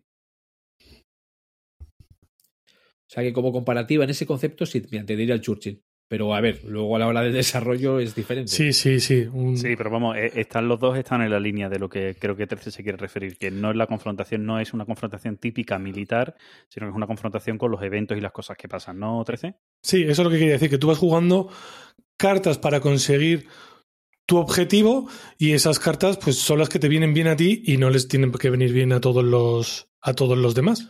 Exacto, muy, muy divertido, ¿eh? ya digo, muy divertido y muy recomendable. Y- Pues y nada, yo, lo- yo, sé- yo sé que por lo ofrezco menos hay- partida en Madrid, ¿eh? yo sé que por lo menos hay otra persona en este podcast que tiene ganas de jugarlo.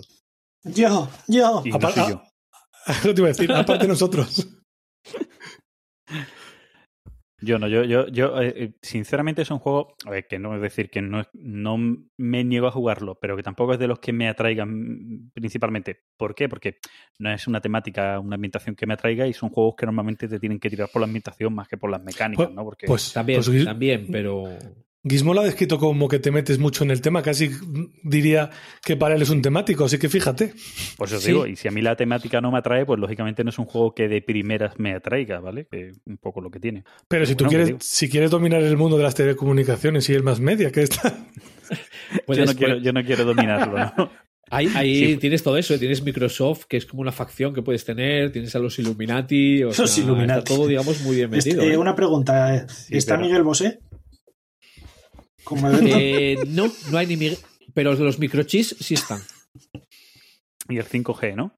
sí. Pero, pero que, que digo que a mí no, no es un tema que me atraiga, ¿no? De decir, eh, eh, y fíjate que a mí los temas actuales de, a lo mejor incluso si, si se moviera más en la guerra de corporaciones tipo Google, Microsoft y este tipo de historias, Apple, tal, a lo mejor me molaría más esa temática que, que esta que, que tiene el juego, ¿no? Entonces, no me atrae, pero bueno, que digo, que si Gizmo me lo vende como que después mecánicamente funciona bien eso, pues son juegos que nunca me compraría, pero sí diría de vamos a probarlo. Sí, funciona bien, funciona bien. A ver, eh, si le voy a poner un pero. Eh, las reglas eh, no, no son malas reglas, ¿vale? Pero tampoco son buenas. Eh, hay muchas cosas que te las deja quizá a la lógica, que, que luego dices tú, a ver, es que es lógico hacerlo así, pero no te lo aclara del todo en, en las reglas.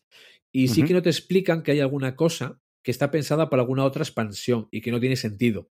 De hecho, uno de los personajes que salen en el juego eh, no es para jugar. Es que no me acuerdo ahora mismo del nombre. Creo que es eh, una especie de lama. una especie de lama, ese no juegues con él. No juegues con él porque no, tiene, no tiene opciones. Cada personaje tiene también una forma de conseguir puntos eh, según su, su, idiosincrasia, ¿no? Eh, yo me he hecho una tablita con el máximo de puntos que puede conseguir cada uno en, en cada uno de los escenarios. Y este personaje, de hecho, y le pregunté a, respondieron los diseñadores, pregunté a la BGG y dijeron que estaba pensado para alguna otra expansión. Al igual que hay una carta que modifica la relación con Israel. Pero es que Israel no sale por ningún sitio. Entonces, de hecho, hay un comentario muy negativo en la BGG sobre el juego, pero va relacionado con esto que estoy diciendo. Que sería alguno que se ha encontrado con ese juego, con ese jugador y en esa situación y no. Y es normal Y que se- lo critique. Y se ha quedado parado con eso y no ha mirado más de lo que hay. Mm. Pues ya está, ese es mi timeline de hoy. Bueno, Juegazo. ¿Ya lo estás preparando para venderlo? Pepino, pepino. No, no, no, no lo vendo, no lo vendo. Voy a vender en Lisboa. Ya lo tengo. Una- Voy a vender el Chocolate Factory. Eh, Sale en castellano, tampoco. Vale, hombre. El prehistory, Bueno. que lo explico muy bien. Ya lo tengo también. Venga, José, cuéntanos tú. Bueno, pues yo voy a hablar de un juego que, que fue conocido en su momento porque parecía que venía con una licencia importante. Es un juego de Edge y es el, el Padrino, el Imperio de los Corleones. Eh, la verdad que este juego tuvo bastantes críticas, yo creo, más que nada porque no tiene nada que ver con las películas. Entonces la licencia le perjudicó bastante. Eh, vamos, es que en el juego no hay nada de las películas, ni, ni de los Corleones, ni nada. Simplemente son mafiosos en Nueva York. Y, y es un juego de mayorías con una pequeña gestión de cartas. Eh, a mí es un juego que me gusta mucho, que es un juego muy divertido. Lo que pasa es que es muy grupo dependiente. El juego, eh, el juego en sí transcurre en cuatro rondas. Tú en cada ronda vas a tener eh, cinco opciones, que son colocar negocios, porque el juego está dividido en el tablero, es el mapa de Nueva York, y está dividido por barrios. Eh, en cada barrio hay uno o dos negocios que se pueden colocar. Los negocios se van a colocar al azar. Hay dos tipos de negocios. De... Hay negocios como normales y otros negocios como avanzados. Y tú, cada personaje va a tener unas minis. A tener tres minis de, con, la, con la base redonda y tres que son los miembros de la familia. Y tres minis con la base rectangular, que son como los gángsters, como los sicarios de cada familia.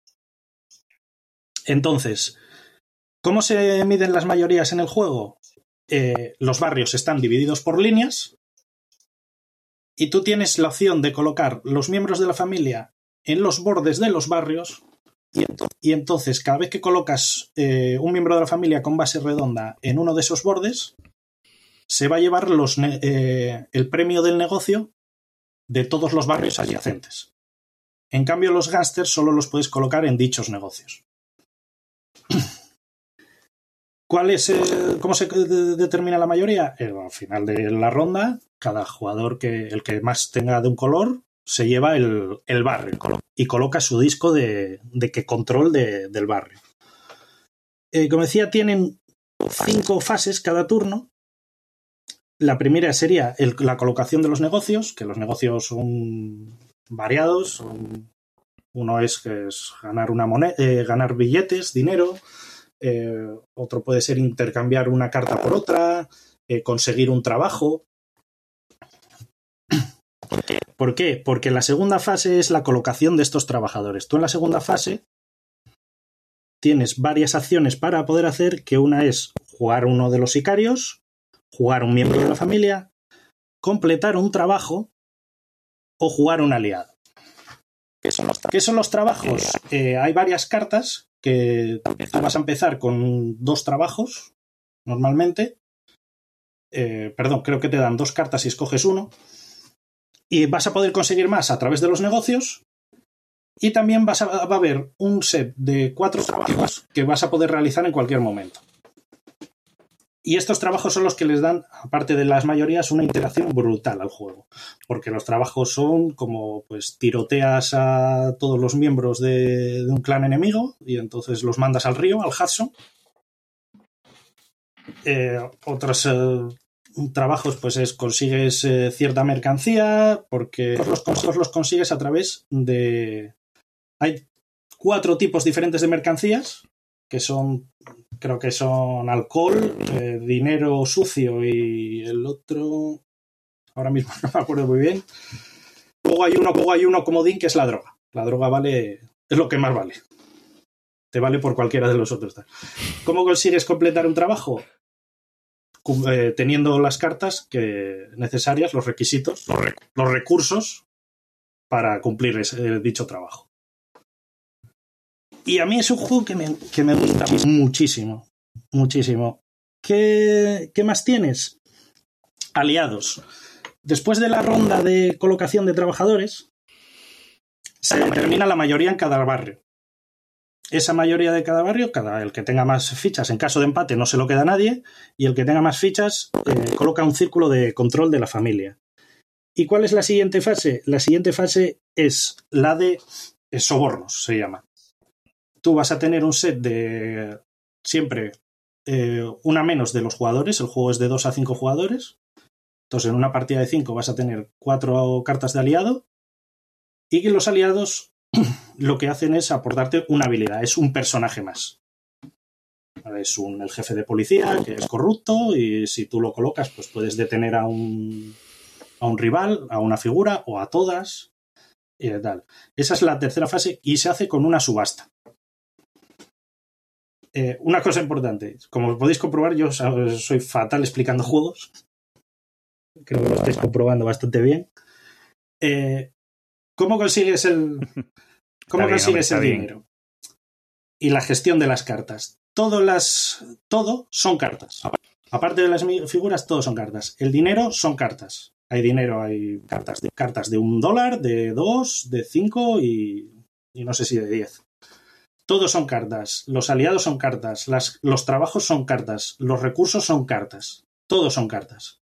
Entonces, hay ciertas zonas del tablero o ciertos negocios en los que si tú colocas una figura tuya, el, el trabajo ese que haces es eh, poder meter dinero en tu, en tu maleta.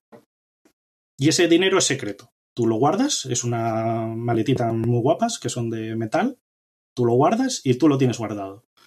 Y entonces, en el punto 4 de cada ronda, mm, vas a hacer una subasta para conseguir los aliados.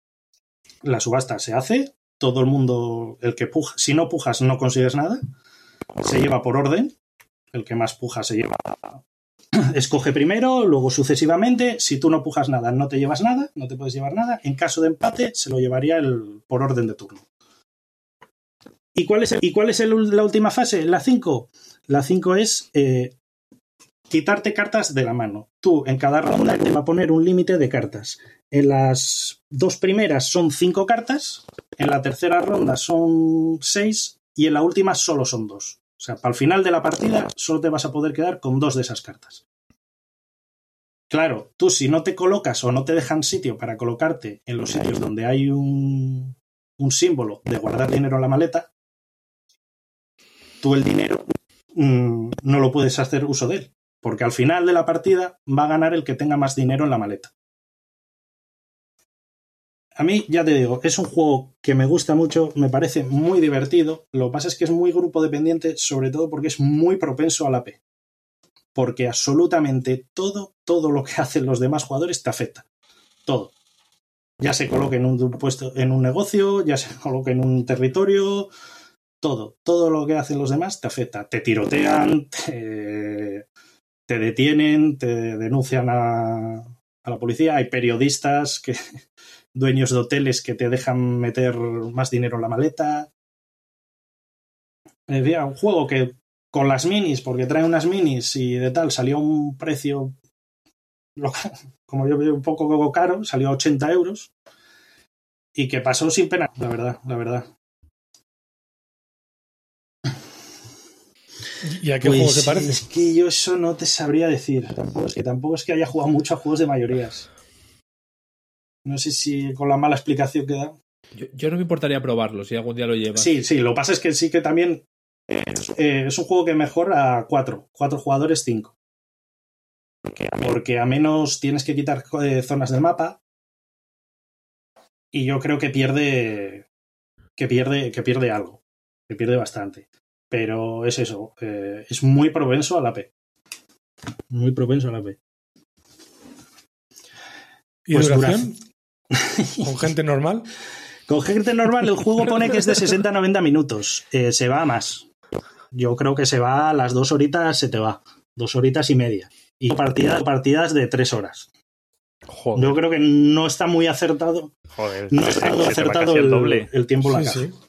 No está para nada acertado. Porque es que, aunque no tengas AP, te tienes que pensar, porque es que, porque es que ya te digo que todo lo que hacen los demás te afecta. Encima tú mm, te permite. Tú puedes hacer dos acciones cada vez que te toca, creo que era. Esto estoy un poco. eh, tal. Dos de las acciones disponibles puedes hacer. No. Tú puedes pasar, pero tú mientras tengas figuras, vas a poder seguir jugando. Tú va a haber momentos que puedes pasar y dicen, no, yo paso. Y los demás siguen jugando, pero tú mientras tengas figuras, puedes seguir, eh, pues sigues metiendo variedad. Cada- tu turno acaba cuando acabas todas tus figuras. Y entonces sí, eso eh, puede ser proveedor, porque siempre, a mí que ya me ha pasado un par de veces, de pillarte el típico de, de quedarse agazapado esperando a que acaben todos para, para hacer su jugada. Y se puede, el juego se puede alargar bastante.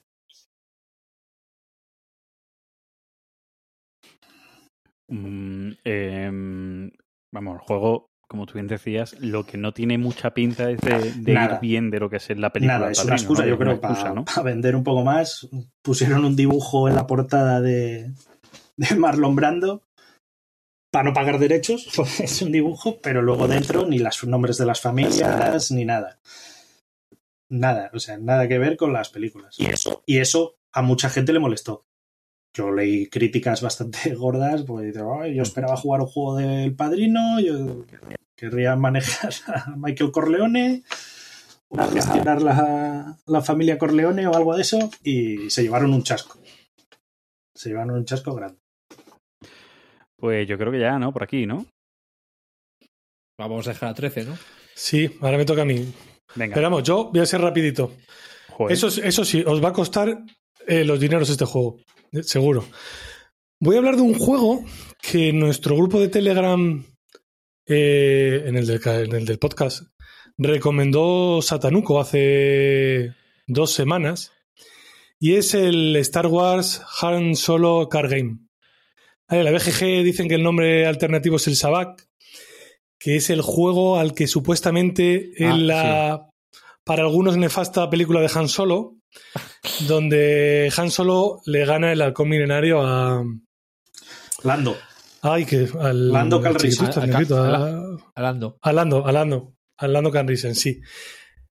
Eh, pues eso, Hasbro ha sacado un juego de, de ese juego que juegan en la película y lo recomendaba a Saturno el otro día y la verdad es que el juego está muy muy bien. Es un juego muy sencillo, es, un, es una baraja de cartas, tienes cartas con valores del 1 al 9 y hay cartas eh, rojas y cartas verdes. Las cartas verdes suman, las cartas verdes eh, restan, hay un par de cartas que su valor es cero.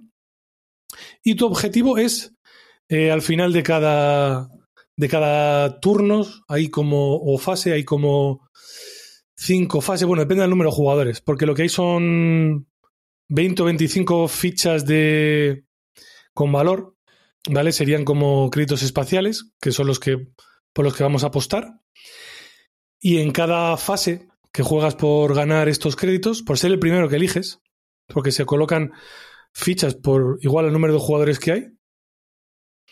Eh, en, en cada fase, pues eso, gana el que llegue a cero o más cerca esté de cero. En caso de empate, si tu cero es con más cartas o con cartas de mayor número, pues vas a ganar. Y si tienes menos cartas o son de menores números, pues vas a perder. Es decir, si yo tengo cero, pero tengo un más 9, un más 8, un menos 9 y un más 8, pues voy a ganar a alguien que tenga un 0 con un 1 y un menos 1. Tengo más cartas y mis cartas son de números más, más grandes.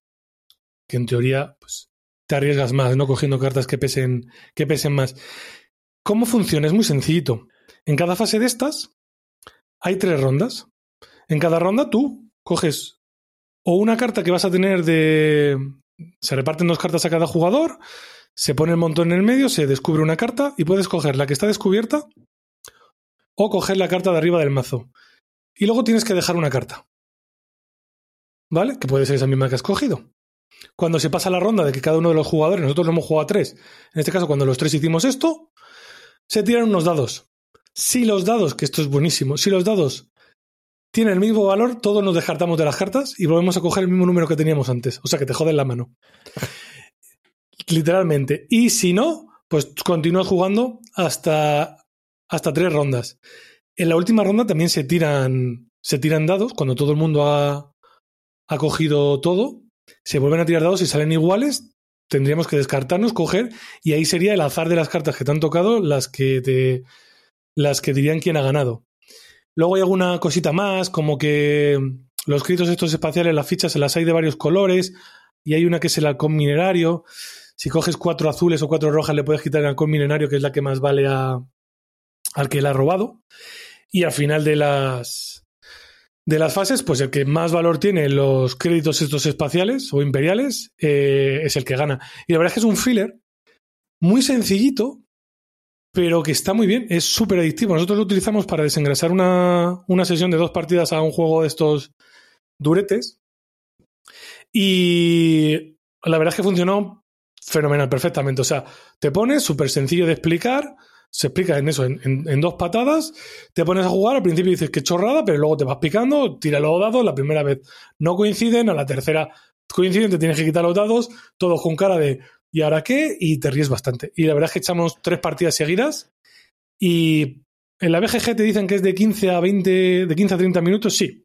Vamos, 15 minutos mmm, no te los quita nadie y si, bueno, si no tienes mucho AP, que no deberías de tenerlo, pues no se debería ir mucho más de 30, 15, 20 minutos. Y luego tiene una cosa muy buena, que es que cuesta 8 euros. Sí, mira esa parte. ¿Sabes? Hablábamos antes de juegos caros.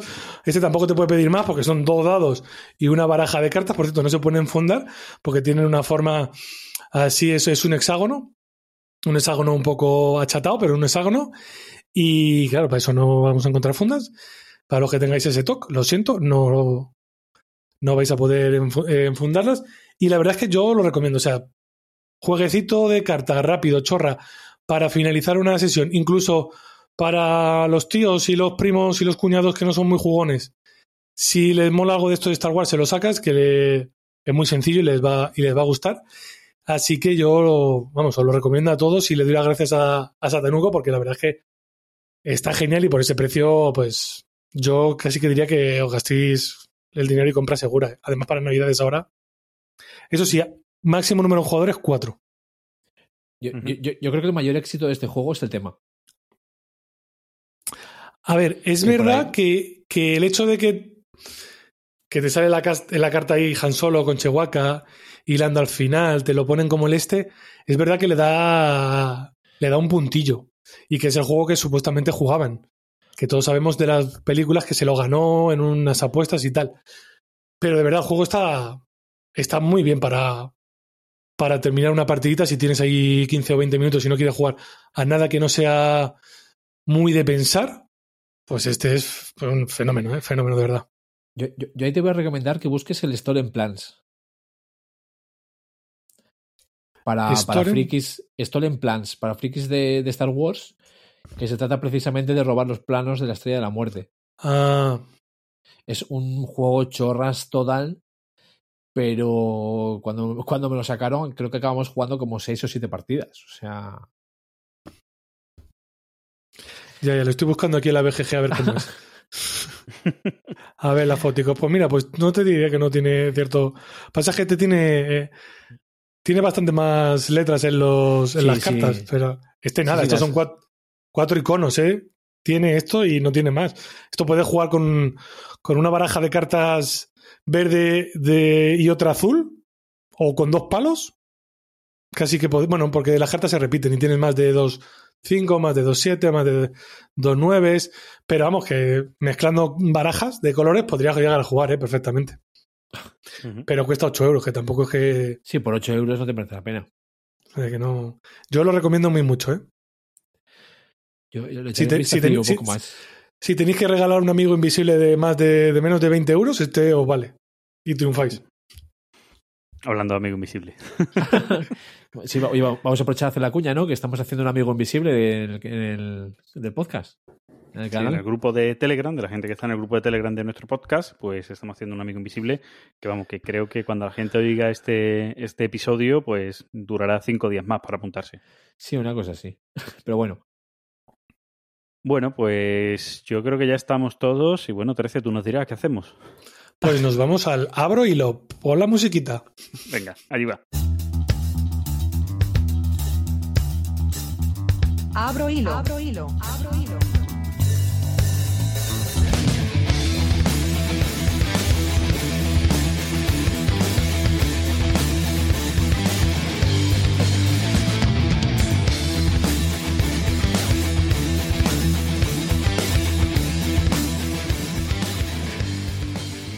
Bueno, ya estamos en el abro hilo. ¿De, de qué va nuestro abro hilo, José? Bueno, pues creo que es un veteranos versus novatos. Mm, o novatos versus veterano. ¿Cómo, ¿Cómo va? ¿Quién va adelante? el burro adelante para que no se espante. Entonces, Gizmo, adelante, por favor. pues los veteranos. O la, o la burra de, o la burra de atrás para que coma más. Entonces, Frank, como Bueno, sea como fuere, eso es, sea como fuere o fuese como fuese o como se diga, eh, vamos a hablar un poquito de cómo es esto de, de llegar a la afición y, y un poco ver las dos visiones, ¿no? La de los veteranos, en este caso representados por Gizmo y un servidor, o viejunos, y, y luego la de la gente que lleve poco tiempo. Entonces, para, para poner en, un poco en, en antecedentes, eh, decidme, tanto José como, como 13, ¿cuánto tiempo lleváis en esta afición de los juegos de mesa modernos? Adelante, 13. Pues mira, como tal, en la afición, como más metido, ¿vale? Diría que desde el dos mediados finales del 2016, principios del 2017, no sabría exactamente dónde ponerlo. Yo creo que por esa fecha. Es verdad que antes siempre habíamos había jugado, como muchos, pero lo que es meterme en la afición de venga, vamos a escuchar podcast, vamos a ver canales, voy a comprar juegos, vamos a hacer quedadas de jugar fuera de lo que sea, llevarte un juego a una casa rural, o sea, lo que es quedar para jugar. Eh, pues eso, y meterme más, mucho más a fondo, empezar a, a crecer mi conexión de juegos de mesa de manera desmesurada o exponencial, no tener tres o cuatro o cinco como tenía antes, pues yo eso, finales del 2016, 2017. ¿Y José? Bueno, pues yo, eh, en a diferencia de 13, yo lo que había jugado era de pequeño, pues a lo típico, Monopoly, Monopoly, el Trivial y el Hotel, toda la vida, toda la vida. Y, y yo hasta el 2017, principios de 2017, no jugué a un juego de mesa moderno. Luego empecé poco a poco, a través de bueno, compañero de trabajo, que unos amigos comunes, empezamos a, a quedar, a jugar. Y a mí siempre fue un mundo que, que siempre me llamó la atención, pero no tenía ni idea de nada de, de- de lo que era todo esto, todo lo que hay, todo lo que, lo que me encontré, vamos. Y, y ahora, en contraposición, Gizmo, Es- tú más o menos, en lo que te juegos de mesa modernos, Yo, yo creo que empecé a meter la patita en los juegos de mesa modernos en, eh, hacia el 2004, creo que fue. Por ahí, más o menos. Por supuesto, jugando de siempre, pero con todo lo que hay ahora hacia por esas fechas. O sea, empecé ahí a. Por ahí es cuando jugaba en Puerto Rico. Sí, más o menos. Yo más o menos también, que no, no podría decir una fecha exacta. Sí, sí sé que en 2005 eh, estaba a tope porque creo que 2005 es el primer eh, año de Córdoba, ¿vale? Creo, más, más o menos estoy intentando recordar, 2005, 2006, y fui, y fui a ese primer evento de Córdoba, por lo tanto, por ahí tiene que andar que yo ya antes, pues ya tenía mis propios jueguecitos, me había comprado unos cuantos de juegos y estaba atento, empecé a entrar en la BSK, empecé a ver cosas por el estilo. Creo que mi usuario de la BSK, creo, tendría que mirarlo, pero creo que soy, no sé si de 2005 2006, ¿no? Que por ahí más o menos estaba mi usuario de la BSK y antes pues los típicos mirando y demás y, y viendo. Es más, creo que la BSK, el cambio fuerte de la BSK fue el año 2004, puede ser, Guimo, de, de ser el foro antiguo a- 2007. al nuevo. 2007. 2007, que fue cuando entré yo en la BSK. Mm, Vale, pues entonces yo he tenido que entrar, pero yo recuerdo haber visto el foro anterior de- del Club de los Martes como Club de los Martes Sí. y, y luego ya y luego ya sí, sí ver, ver los cambios y, y ver cuando pegó la implosión, pero 2007 yo juraría que fue antes, pero bueno, estoy hablando muy de memoria, pues más o menos por ahí, un poquito antes, como digo, yo recuerdo eso, 2005-2006 fueron los primeros años de los primeros encuentros nacionales y tal, y es cuando yo empiezo a, a meterme más de cabeza, ¿no? A, a ir a, a ese tipo de, de eventos, de jornadas, de conocer gente de, y de ir viendo cosas, De hecho, tu fecha de registro de la BSK es el 2008. para que tú veas. a Pues las 2008, 11 y pues sí. 5 de la mañana. Ahí. Joder. Pues en Pero 2008 Control.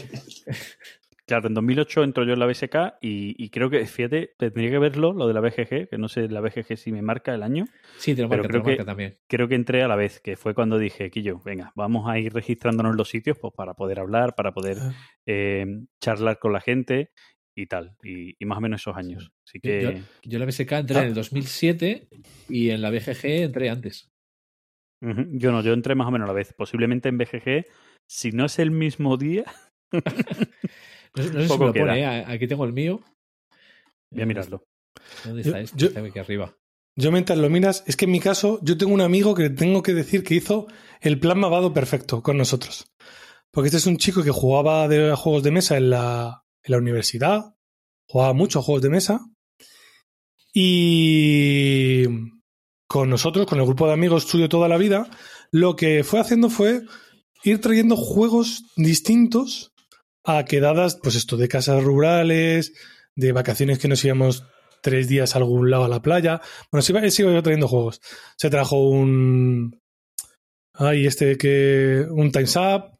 Se trajo un Catán. Se trajo un. Un Inicia que es muy de puteo de. de el, se llama Fórmula Motor Racing, que es, pues ahora te jodes Sí. tú y luego la siguiente carta te jodes tú y, y tal. No, él, él fue, en cada quedada iba trayendo juegos poquito a poco y no iba, y no iba metiendo, pues también empezó con el hombre de Castonero, no, no iba trayendo cosas muy complejas. Pero luego fue subiendo, fue subiendo. Catán, luego ya eh, Seven Wonders. O sea, fue haciendo con nosotros todo el camino de la iniciación y muy bien hecho. Y hasta que unos cuantos caímos y le, algunos le, le han adelantado porque, bueno, cuando tienes hijos todos nos paramos un poco. Pero bueno, que lo hizo muy, muy bien. Es verdad que yo, como decía mm, Fran antes, o sea, yo ya tenía un Catán de antes del 2016, ya tenía un Seven Wonders, ya tenía el juego este de, de Fórmula Motor Racing, ya tenía un pingüino, ya tenía varios juegos en la colección, pero vamos, a lo mejor eran 7, 10, ahí eran a los que jugabas siempre. Claro, yo, el Seven Wonders para mí pues era lo más de lo más. Pero eso, sobre el 2016-2017, final de 2016, yo creo que en ese ya empecé a escuchar podcast, el de 2016. Ya fue cuando dije, bueno, voy a empezar a escuchar podcast, recuperé Bislúdica, que yo lo conocía de, de una vida anterior en el mundo del podcasting a, a Arribas hace mucho tiempo y le escuché en sus inicios y tal. Y empecé a escuchar ese en tal, no sé qué, y ahí fue cuando ya dije, esto es una locura, y metí de la zarpa hasta el final. Yo, Sí, yo creo que nos engancha a todos, ¿eh?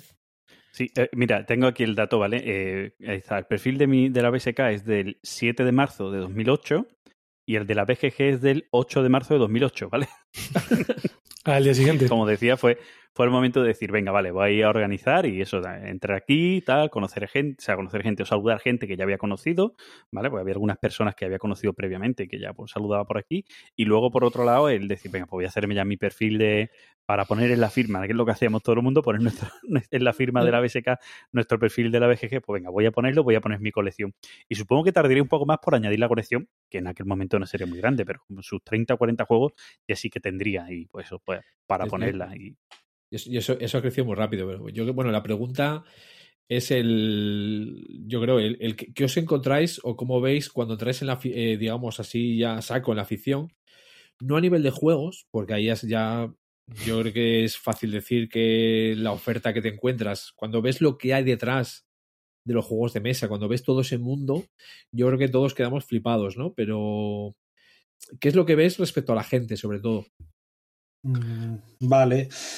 Mm, Sí que te vuela la cabeza, porque... Y ha, y ha crecido mucho en los pocos años, ¿eh? Porque yo cuando empecé en esto, Maldito Games tenía tres juegos editados, por ejemplo.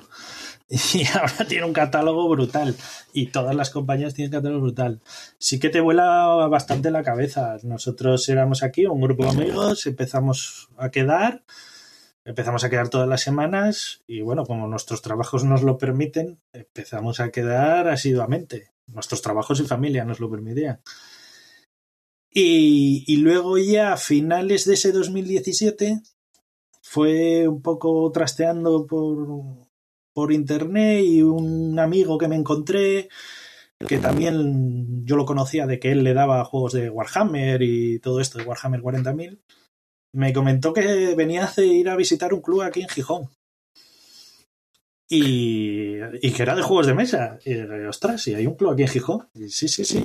Y, y para allí que me fui. Llamé por teléfono, pero que me pasó el chaval. Y allí fui y nada. Y ahí me encontré, bueno, pues la verdad es que es. Yo lo veo una afición. mm, En principio sí que lo veo bastante abierta. O sea, yo veo que la gente es muy abierta. No sé cómo lo verá 13 desde su perspectiva. Sí, yo al, al principio, cuando te metes, yo creo que ves una afición, te parece bastante sana y bastante abierta y con poco mal rollo. Luego ya cuando vas conociendo chascarrillos y otras cosas, bueno, pues ya ves que en como todos los sitios, pues puede haber más Sí, afinidad. Pero en general, en general, eh, la afición es bastante buen rollista. Eh, hace poco, además, salía una. hablaba Luis Flay de si te sentarías a jugar con alguien que con el que no congenias mucho en temas bueno, políticos, etcétera, ¿no? Y la mayoría de la gente decía que sí. Y aunque yo no sé si estaría de acuerdo, en mi caso, pero es verdad que no ves que la gente niegue sentarse a la mesa con nadie. Mm, Yo lo que me encontré en mis carnes y lo que me encontré cuando me tuve que buscar, bueno, tuve que buscar, busqué un club porque necesitaba ampliar un poco mi círculo de juego, eh, fue que me recibieron con los brazos abiertos, tengas más o menos experiencia, mm, siempre va a haber alguien que va a jugar contigo, te va a padrinar, y si ese día pues no tiene que jugar el, en la cerda de turno y quiere jugar un juego que sea más sencillito para que tú te encuentres más agradable, más confortable, lo va a hacer. Y es una cosa que en general es lo que, lo que te encuentras de, de primeras. Y es una cosa que por supuesto se agradece. Sí, porque lo que es- quiere la gente es jugar. Sí, yo- Sí yo que es una- leí- Sí, perdón, di. Dale, dale. Mm, No, que sí que se. Sí que lo ves desde fuera y lo empiezas a ver y dices tú, sí que lo ves como una afición muy sana. Por encima de todo. Y sobre todo muy social. Porque, claro, yo que soy polifriki, como me llamaron alguna vez, y no es lo mismo que jugar videojuegos o leer cómics, ver películas, el cine o lo que sea. Sí que es una. requiere una interacción y, y sí que la- yo la vi diferente a todas mis otras aficiones. Pero también sí que te digo que también he visto los casos de de no querer sentarse a- con cierta gente porque es nueva o igual o para no explicarle. Sí. Esas cosas sí que es- las he visto. Sí, bueno, incluso yo creo que, que- que los, los hemos visto tú y yo. Eh, Pero sí. es que precisamente yo no hace, no hace mucho eh, leía y creo que había algo de discusión eh, al respecto de que había, de que digamos que, que los novatos, ¿vale? O noveles o gente que entraba, que sentía como que los veteranos les miraban por encima del hombro. A ver, esto, también puede ser, más que, más que novato y demás, eh, nos retrotraemos a lo típico, a eh, juegos ligeros junto a yo que soy jugón de culo duro y me gustan los juegos muy duros. ¿Vale? Entonces eh, se mezcla, yo creo que se mezcla ambas cosas, que tú cuando llegas pues, empiezas a preguntar por juegos el que has conocido y dices, oye, ¿me podéis decir un juego como, como este? Ah, pero si ese juego es una mierda y empieza ya esa batalla y se da mucho por eso, por la gente que llega nueva, como bien decía 13, pues la mayoría, que no siempre se tiene que dar, y esto lo hemos hablado mil veces, pero la mayoría empieza por juegos familiares, juegos party, juegos ligeros, y de ahí ya va descubriendo cuál es su nicho, cuáles son los juegos que le gustan, cuáles son sus gustos. Pero claro, llegas y llegas a un Facebook, el rincón de los juegos de la mesa, Bueno, y haces preguntas, hostia, pues me ha encantado este juego, y, empiezan a decirte, pues ese juego es una mierda, tienes que probar el Gloomhaven. Y dices, "Per- Perdona, perdona, espera, espera. Yo creo que eso también tiene mucho que ver, ¿eh? Bueno, Yo, yo ahí, yo ahí sí que tengo que añadir, antes, de, que, de que hable ahora José, eh, yo digamos a ese respecto, eh, bueno, a ver, yo como ejemplo, ahora mismo, eh, yo creo que mi principal compañero de juego, al margen de que quedemos con más, es José. O sea que a ese respecto de veteranos novatos ahí queda mucho dicho, ¿no? Pero sí que es cierto que no es que me ofenda ni que mire por encima del hombro, pero sí que muchas veces me cansa ciertas preguntas de recomendaciones. Eh, voy, a, ver si me explico un poco mejor, porque eso, así no suena bien. ¿eh? Eh, por ejemplo, tú entras en la BSK, ¿vale? Un foro que tiene muchísima información, que por mucho que lo hayan matado 20 veces, sigue siendo el foro. Y te llega alguien y te pregunta una cosa que con poner dos letras en el buscador tienes 20.000 líneas al respecto. Entonces, a mí eso, por ejemplo, me cansa. O sea, no le, no le voy a mirar a esa persona por encima del hombro, pero sí que me cansa. Sí, lo que pasa es que tú estás atacando a una persona por el hecho de no saber buscar, pero normalmente cuando una persona es, Es- nueva, tampoco sabe buscar bien esa información, ¿vale? Porque también que ser claro, el buscador de la BSK no es el mejor buscador del mundo. No es más, El- yo no diría es que el es mejor, muy pero es fácil. deficitario. Sí, pero es deficitario. ¿Por qué? Porque tú a lo mejor buscas información sobre X juego, ¿vale? Y eh, lo que te aparece son cosas que no es la información que tú buscas porque te aparece cualquier entrada que tenga ese nombre de juego. Muchos de ellos son, excepto que lo tengas filtrado, y si eres novato en la BSK no sabes filtrar, te van a aparecer li- eh, la lista de ventas. ¿Vale? Te va a ir- te va a Sí. la zona de ventas. Entonces, no encuentras la información fácilmente. Y eso, pues, hace que al final la gente repita preguntas. O, o, o, como día me pasó a mí, la página 27 de un hilo de 35 páginas que no tenía nada que ver con el juego y se hablaba de, de algo en particular. O otras veces te encuentras la página una random en la mitad y es toda la página, o sea, te dices 47 eh, páginas de este foro, de este hilo solo de este juego y si eres nuevo te abruma. sí. o sea, yo ahí lo entiendo. Yo ¿eh? por eso no entro en la Claro, BSK, luego- ¿eh? A mí es que la BSK Claro. me tiene me tira mucho para atrás. Claro, la. BSK son para gente que lleva mucho tiempo, no es la BSK en sí, sino mucha gente que lleva mucho tiempo en el mundo foros y que no le importa, porque ya está acostumbrado y que se maneja bien en, en el formato foros. Eh, la gente entra más fácilmente, que antiguamente era al contrario, entra más fácilmente los nuevos en la BGG que en la BSK. Porque en la BGG, en la parte de foros, a lo mejor no entran, pero sí en la parte de las fichas de juego. ¿Vale? Y, y te digo, la BSK en las búsquedas es un poco coñazo. Y claro, si soy novato y busco recomendaciones, yo no sé si, existe un hilo de recomendaciones, porque no voy a buscar recomendaciones de no sé qué. ¿Vale? Entonces es difícil de encontrar. Y como son temas nuevos que no aparecen en la portada, pues me cuesta entrar. No es amigable en ese aspecto. ¿Vale? Y yo entiendo lo que dice Gizmo, que entiendo que una persona que lleva mucho tiempo, hay preguntas que se repiten bastantes veces y que te puede saturar en, en- en determinados momentos. Pero yo también me pongo, porque lo, lo tengo más cerca, en la situación de una persona que entra a la afición, que ve que esto es enorme, que te dice, oye, ¿qué juegos me recomendáis? Y te dice, ¿y qué te gusta? Y te dice así cuatro cosas random porque el chico tampoco lo tiene muy claro.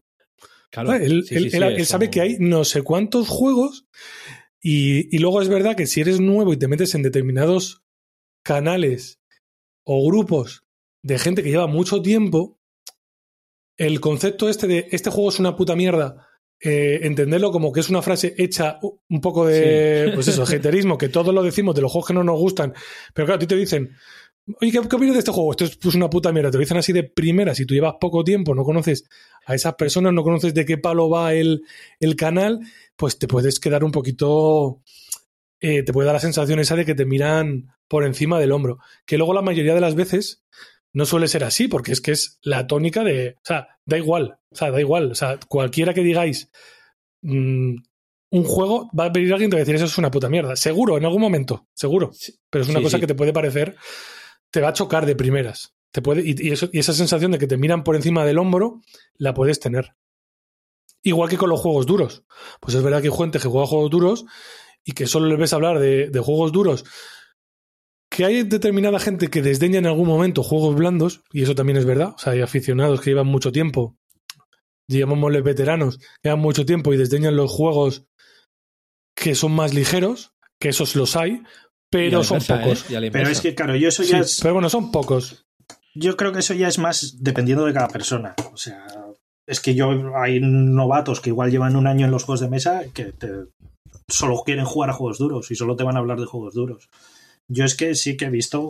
He visto cosas, he visto cosas. eh, he visto cosi- Sí, pero bueno, cositas. precis- Y precisamente igual esas cositas que dice José incluso no son veteranos. igual no son veteranos, no, no, claro, claro.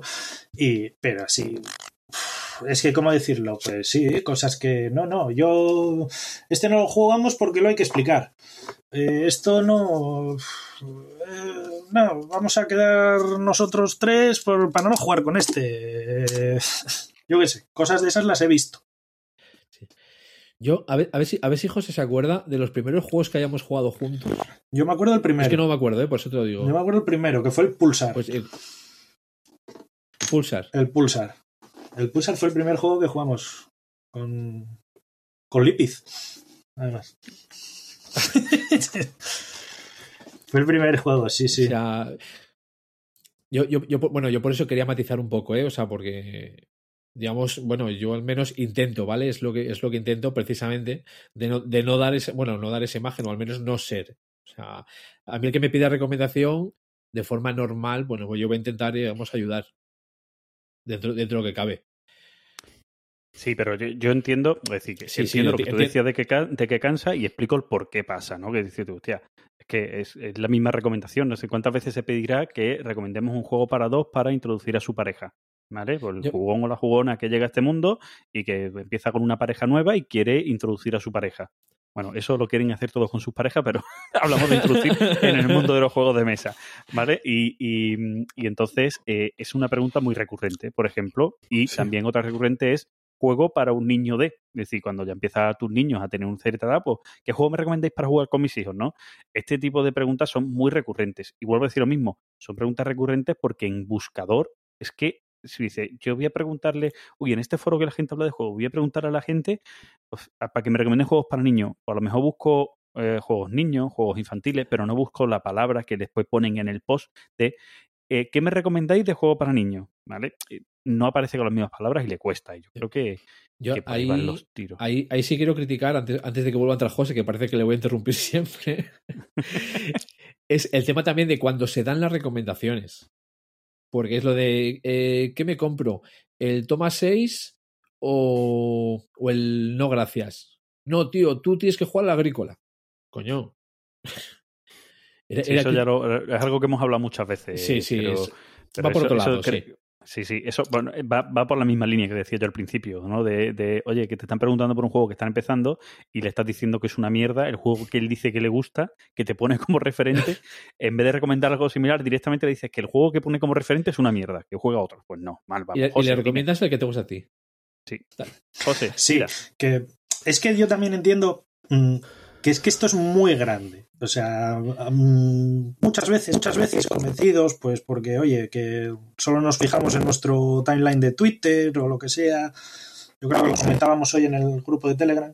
Pero esto ha crecido mucho y hay mucho. Y hay mucho donde ver. Y de tal. Yo, claro, me encuentro con esta afición y de repente me encuentro que me paso horas mirando cosas de juegos eh, por internet. Pero vídeos, eh, fichas, reseñas, de todo.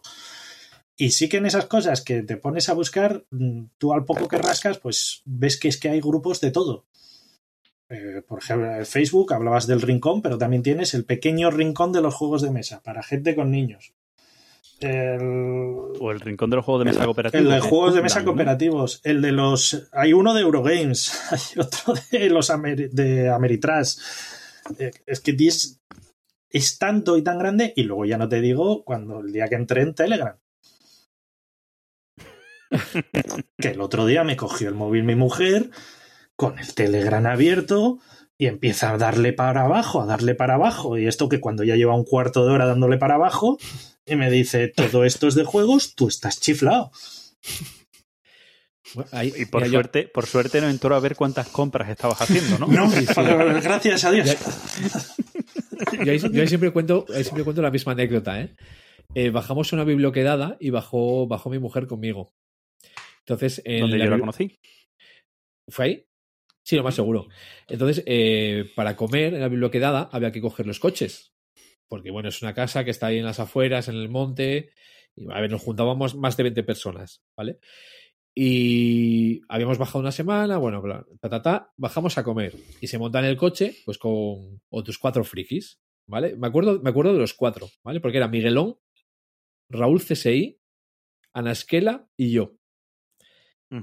Y bajamos, obviamente, hablando de juegos.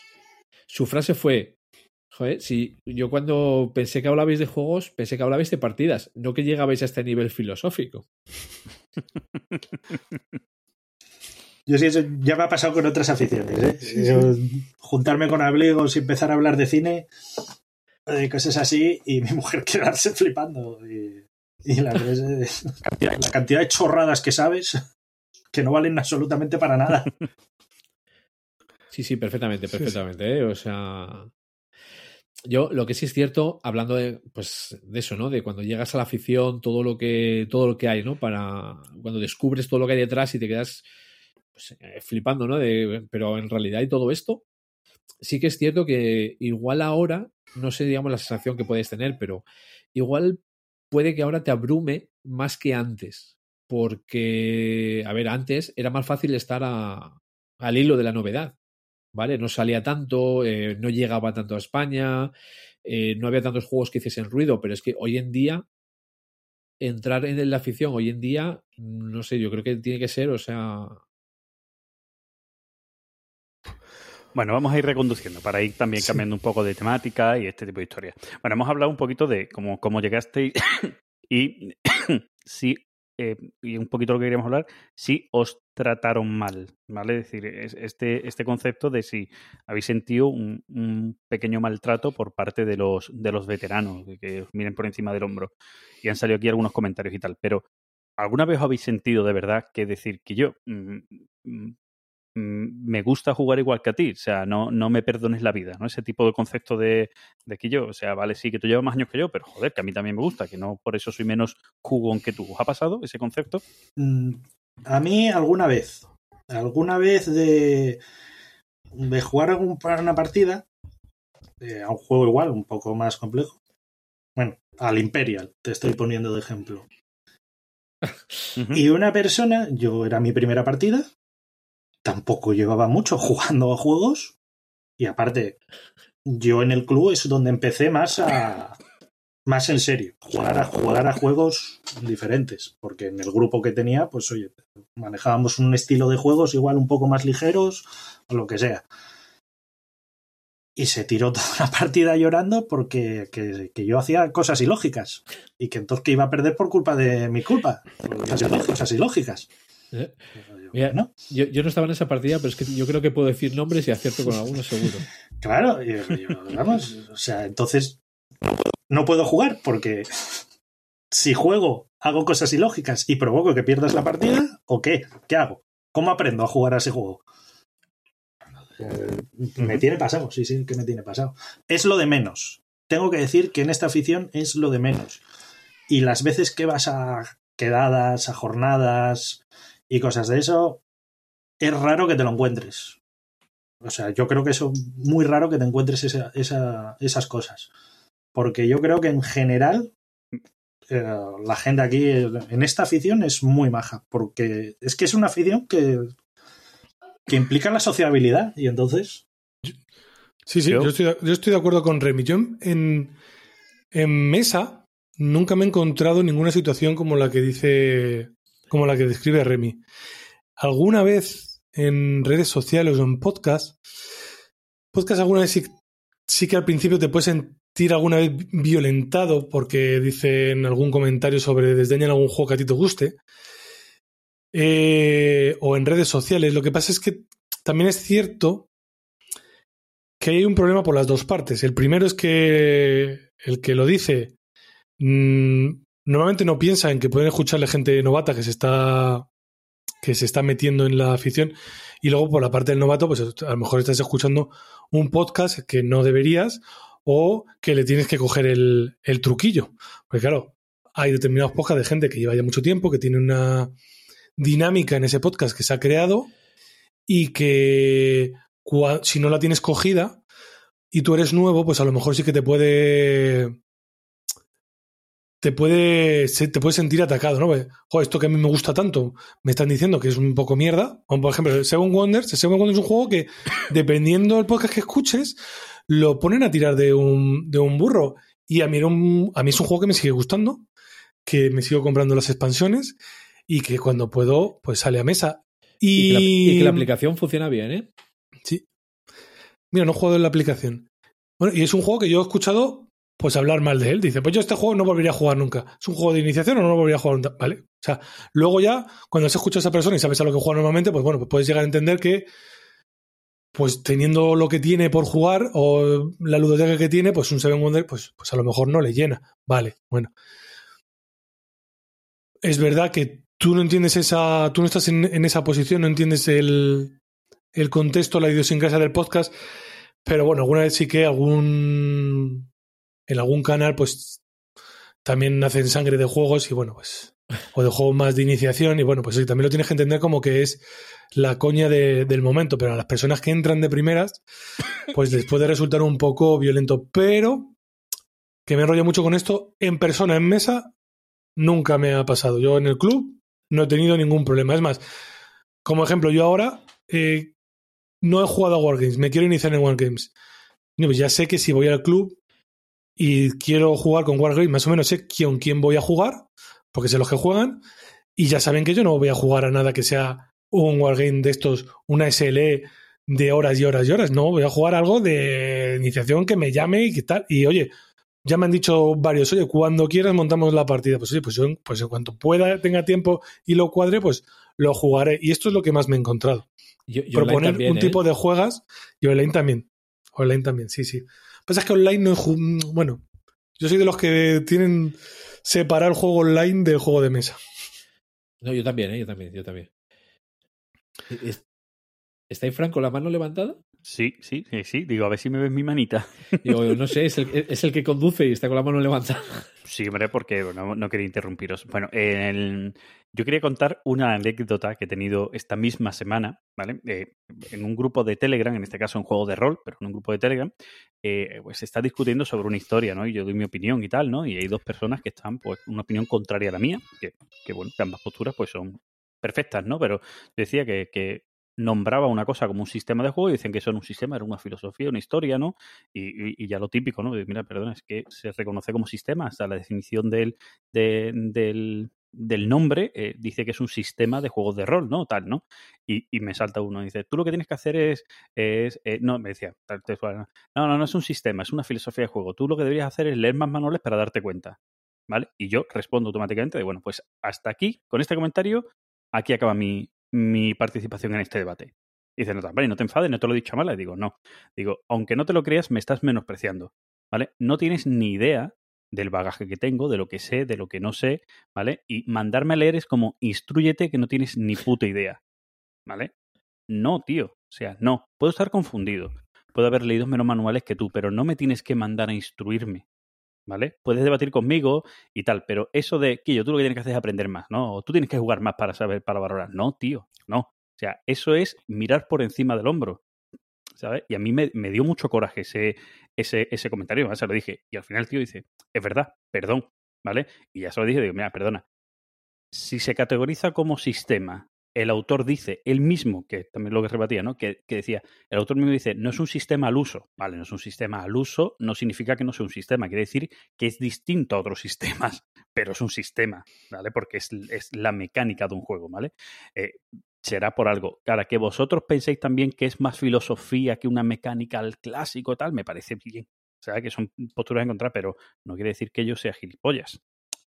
No sé si me entendéis. Y, y lo soy, ¿no? Que yo soy gilipollas, pero, pero no quiere decir que por eso, ¿vale? No es por otras cosas. Está, está bien que lo hayas dicho tú, ¿eh? Claro, hombre, faltaría más. El, el pensa- el pensamiento no delinque. Claro, claro. O sea, Yo- que no sea que- por eso no quiere decir que no sea gilipollas, ¿no? Yo, yo- yo quería, yo quería lanzar otra pregunta por seguir, digamos, con, con el tema, ¿no?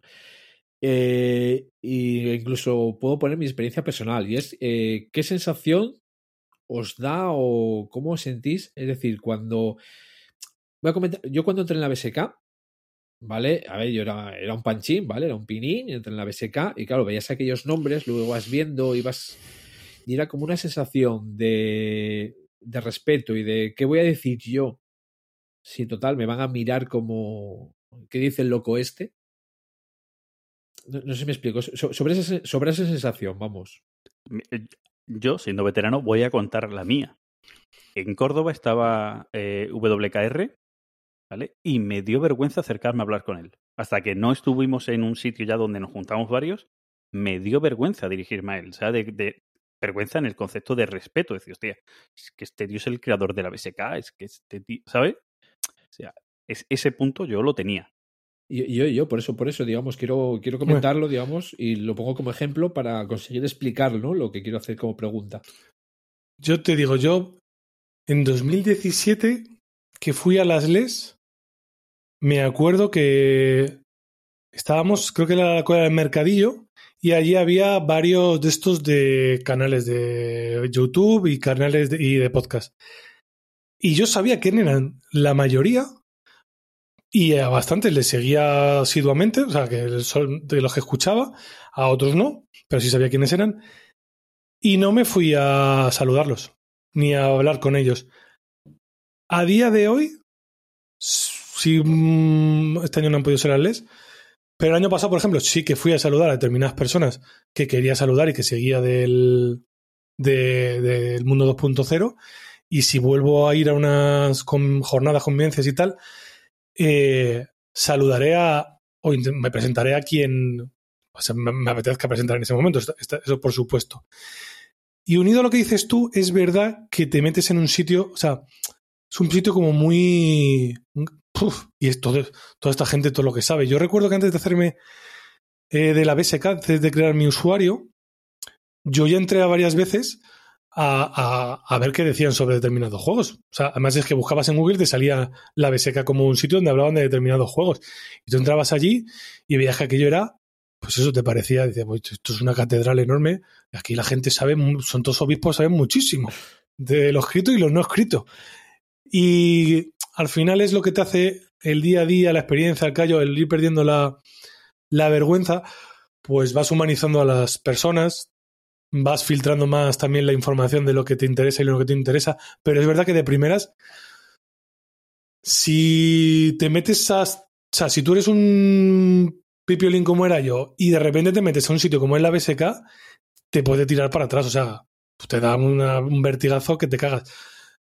Quizá ahora hay suerte y hay, uno, hay determinados canales, sobre todo de Telegram, y mm, Facebook es que yo no lo trabajo, así que, mm, Mejor, perdonadme, no, mejor. tra- no trabajo Facebook. Yo el día que mi madre se hizo Facebook, yo automáticamente me borré la cuenta. Esto es verídico. Yo, yo estoy- yo dije, la- dije, la no puedo estar en un... Dime, La petición de amistad de mi madre está pendiente. No, y yo me lo el borré dije, confinamiento ya no uso Facebook y por eso prefiero no hablar del rincón de los juegos de mesa. Y además es que dije, no, no puede ser que mi madre lea todo lo que pongo aquí en el Facebook, que pongo chorradas y retuiteo cosas que no, que no quiero que ella vea, ¿no? Pero bueno, sí que hay, hay mucho canal en Instagram para gente que está iniciándose, hay, mu- hay unos cuantos canales de, de Telegram. Ahora, al haberse acogido mucha más gente a la, a la afición y haber mucho más nuevo, yo creo desde hace un año y pico, y con este confinamiento seguramente más, por lo menos lo que yo veo, creo que es más amigable y más fácil. Además, en el mundo de los podcasts, yo que he hecho el, el artículo este, me voy a dar autobombo, de los podcasts, pues lo que he visto es que cada vez hay más variados y hay más para la gente que se, que se puede iniciar.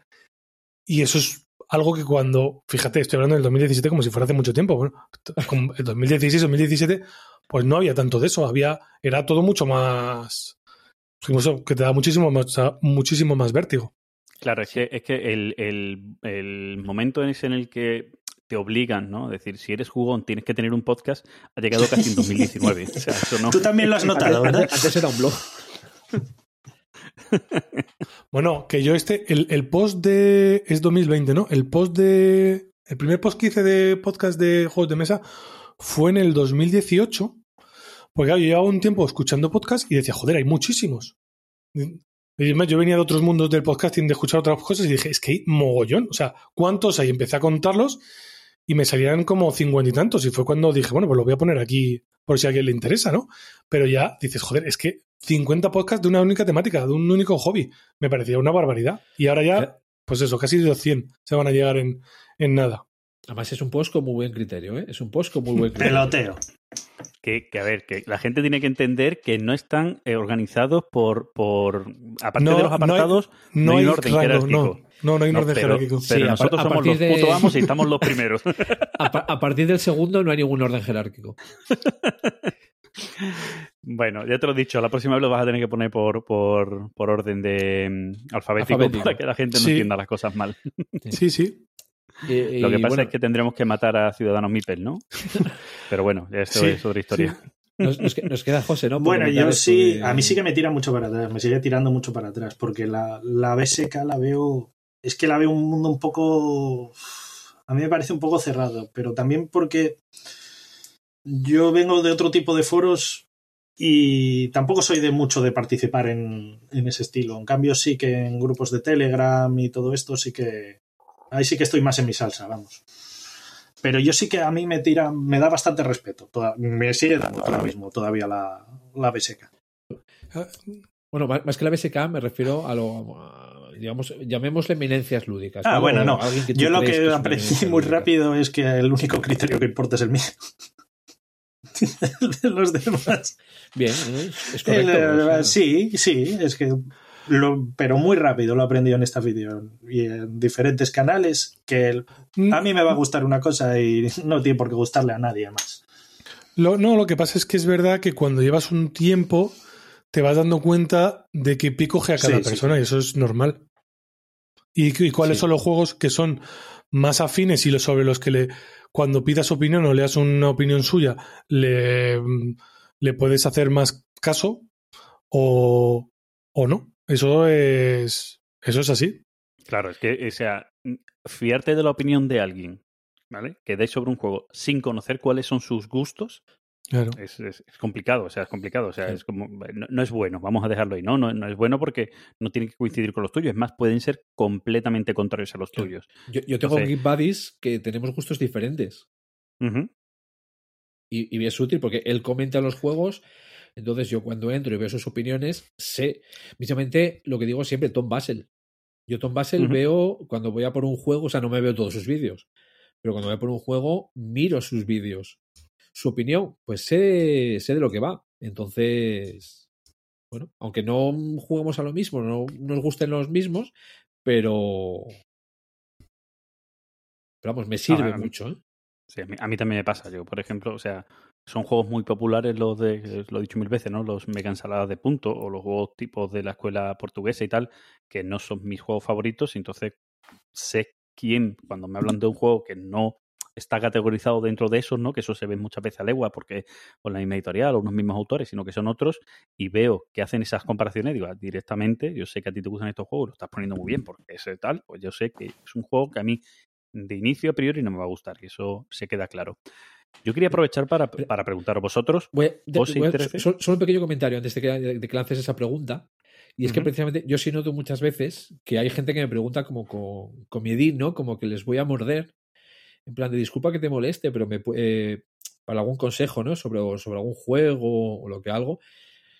Y, bueno, si, alguien- si me escucha alguno que tenga intención de hacer eso, primero que no muerdo, segundo que yo tampoco soy nadie y tercero que respondo sin problema y ayudo en lo que puedo. Solo no tenéis que darle agua más tarde de las 12 ni mojarlo, ¿no? Eh, comer, no se puede comer después de las 12. Eso. Eh, es más, eh, creo que nuestro, nuestro principal contacto eh, que hemos tenido fuera de, de lo que son normalmente las, las redes era de vez en cuando alguna llamada para comentar algún juego, preguntarte opinión de algún juego. Y, y ese ha sido lo que luego ha llegado a que tú y yo, Guismo, hagamos un podcast. Así nació amor. verdad. Sí, sí, nos, nos- Sí, sí. Bueno, em, quería, quería deciros, con, con esto de, bueno, de los medios, de los eh, de las reseñas y demás que hay, eh, vosotros habéis llegado en un momento, como decía antes 13, muy dulce porque hay muchos canales, muchos medios, mucha historia. Pero principalmente, excepto algunos más específicos, eh, los abuelos, eh, los, los bárdulos, nosotros también, eh, hablan normalmente de novedades. O sea, es muy raro que hablen de juegos más antiguos y demás. Eh, así, ¿Cómo llegáis hablamos de novedades. Sí, claro. ¿Cómo hacéis vosotros, o sea, cómo, cómo fuisteis vosotros descubriendo juegos clásicos, incluso juegos clásicos que puedan estar incluso descatalogados? ¿Cómo, cómo habéis ido llegando a ese, a ese punto? ¿Por recomendación y cómo los veis? ¿Cómo, cómo es la visión cuando se llega a esta, a esta ficción de nuevos, 2017, acordaros de su inicio, viendo los juegos clásicos? Bueno, mm, Pues eh, Sí. bueno, dale, José. pues en realidad, pues a base de jugar con la gente, de, de conocer los gustos, de lo que decimos, y entablar contacto con la gente, te van recomendando, vas conociendo sus gustos y vas viendo juegos que, que te, pueden interesar y que ves, oye, pues mira, este juego es un clásico. por ejemplo, el Mombasa, te puedes, te dice una persona, a mí si Mombasa me lo recomienda Gizmo, yo me puedo ver un vídeo, ver de qué va. Y yo, si me lo recomienda Gizmo, casi seguro que me va a gustar. Porque tenemos unos gustos bastante parecidos. Cu- Cuando quieras lo jugamos, que hace mucho que no Pues- lo juego. Pues cuando quieras. Porque como el 93% de mi colección está sin estrenar el que tengo. ¿Y tú, 13? Ma- madre mía, el 93%. Eh, pues mira, en mi caso, a ver, yo escucho muchos podcasts. Es una de mis grandes aficiones, uno de mis grandes hobbies. Y escucho muchos. Y pruebo a escuchar muchos de nuevas, a ver si se quedan o, se, o salen de mi, de mi lista de reproducción y mi podcatcher. Y escuchando muchos podcasts, aunque haya podcasts que hablen de novedades, eh, única y exclusivamente, sí que hay bastantes, ¿vale?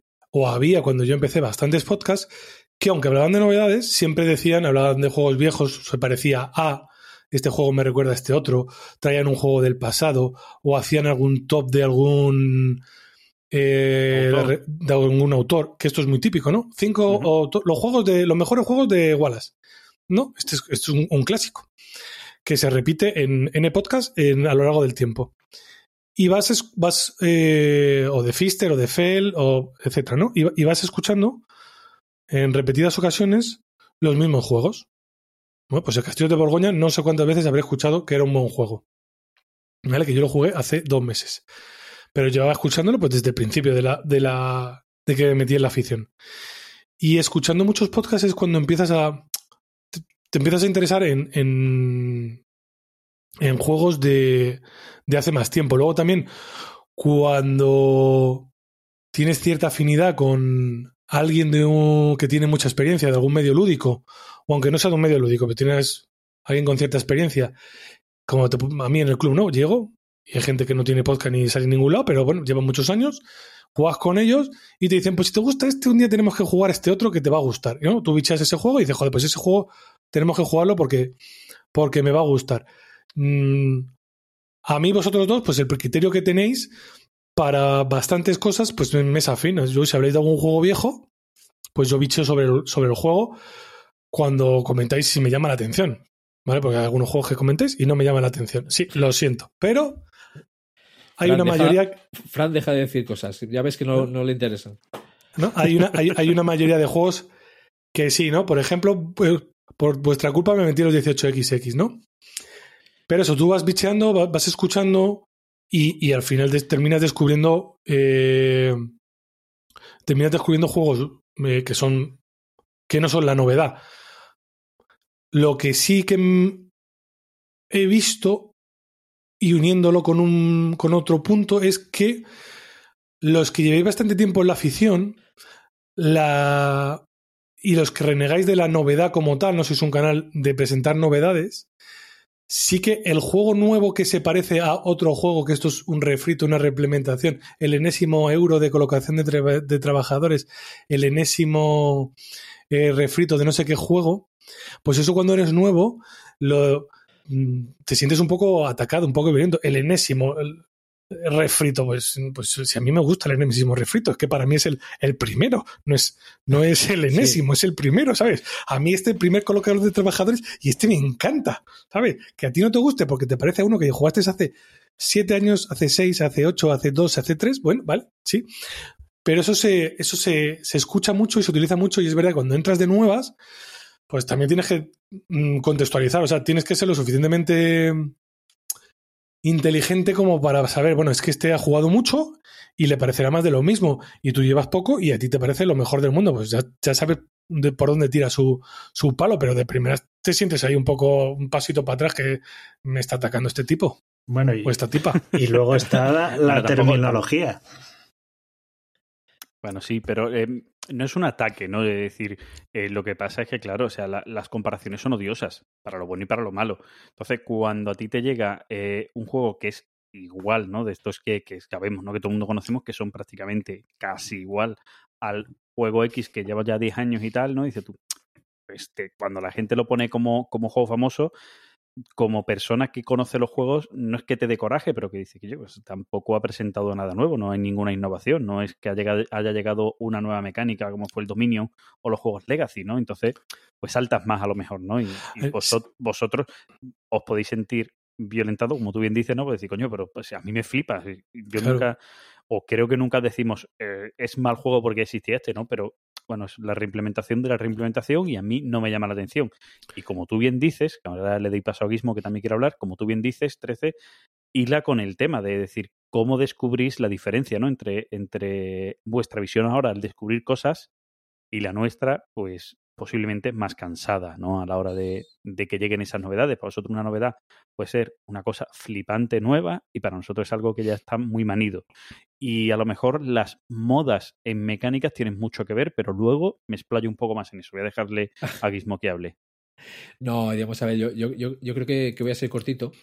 Eh, Simplemente, bueno, voy, a entrar un poco en mea culpa porque yo eh, creo que intento explicarlo cuando digo lo de que a mí ese juego no me llama porque no me ofrece nada nuevo, pero fijo que más de una ocasión no lo he explicado y ha dado esa sensación. Y sí que yo lo utilizo mucho, el se parece, pero a la hora de explicar, por ejemplo. Y ahí viene, eh, al que le, le he explicado un juego, yo siempre digo tres tonterías al principio, ¿vale? Y está la de, ¿has jugado al carcasón? Pues no tiene nada que ver. Y precisamente va hilado con esto, porque muchas veces, eh, igual, ya digo, a la hora de explicarlo, eh, damos por hecho que se ha jugado a todo eso. Entonces, esto se hace como no sé quién. Y claro, igual ves la cara de la otra persona, hay que tener en cuenta, igual es otra, otra, esa otra persona no ha jugado a esas cosas, ¿no? Y lo del carcasón viene porque se dio el caso. Eh, siempre, eh, cuando había los setas, es como el carcasón, hasta que nos encontramos con una persona que no había jugado al carcasón. Hace años ya, ¿eh? estamos hablando de esto. Y, era y desde entonces empezamos con la coña. Y sí es cierto que hay que tener en cuenta muchas veces que estás dando por hecho algo, pues que eso, que esa otra persona es, eh, es nueva y que, no, y que no se debería hacer. A ver, si yo entiendo que cuando hables con una persona que tiene un bagaje, un pues él, él- él habla con su mochila, igual que tú hablas con la tuya. La suya es mucho más grande, la tuya pues no pesa apenas nada. Claro, cuando hay una persona que tiene más de 200 juegos en la ludoteca, o 300 o 500, si un juego le parece más de lo mismo.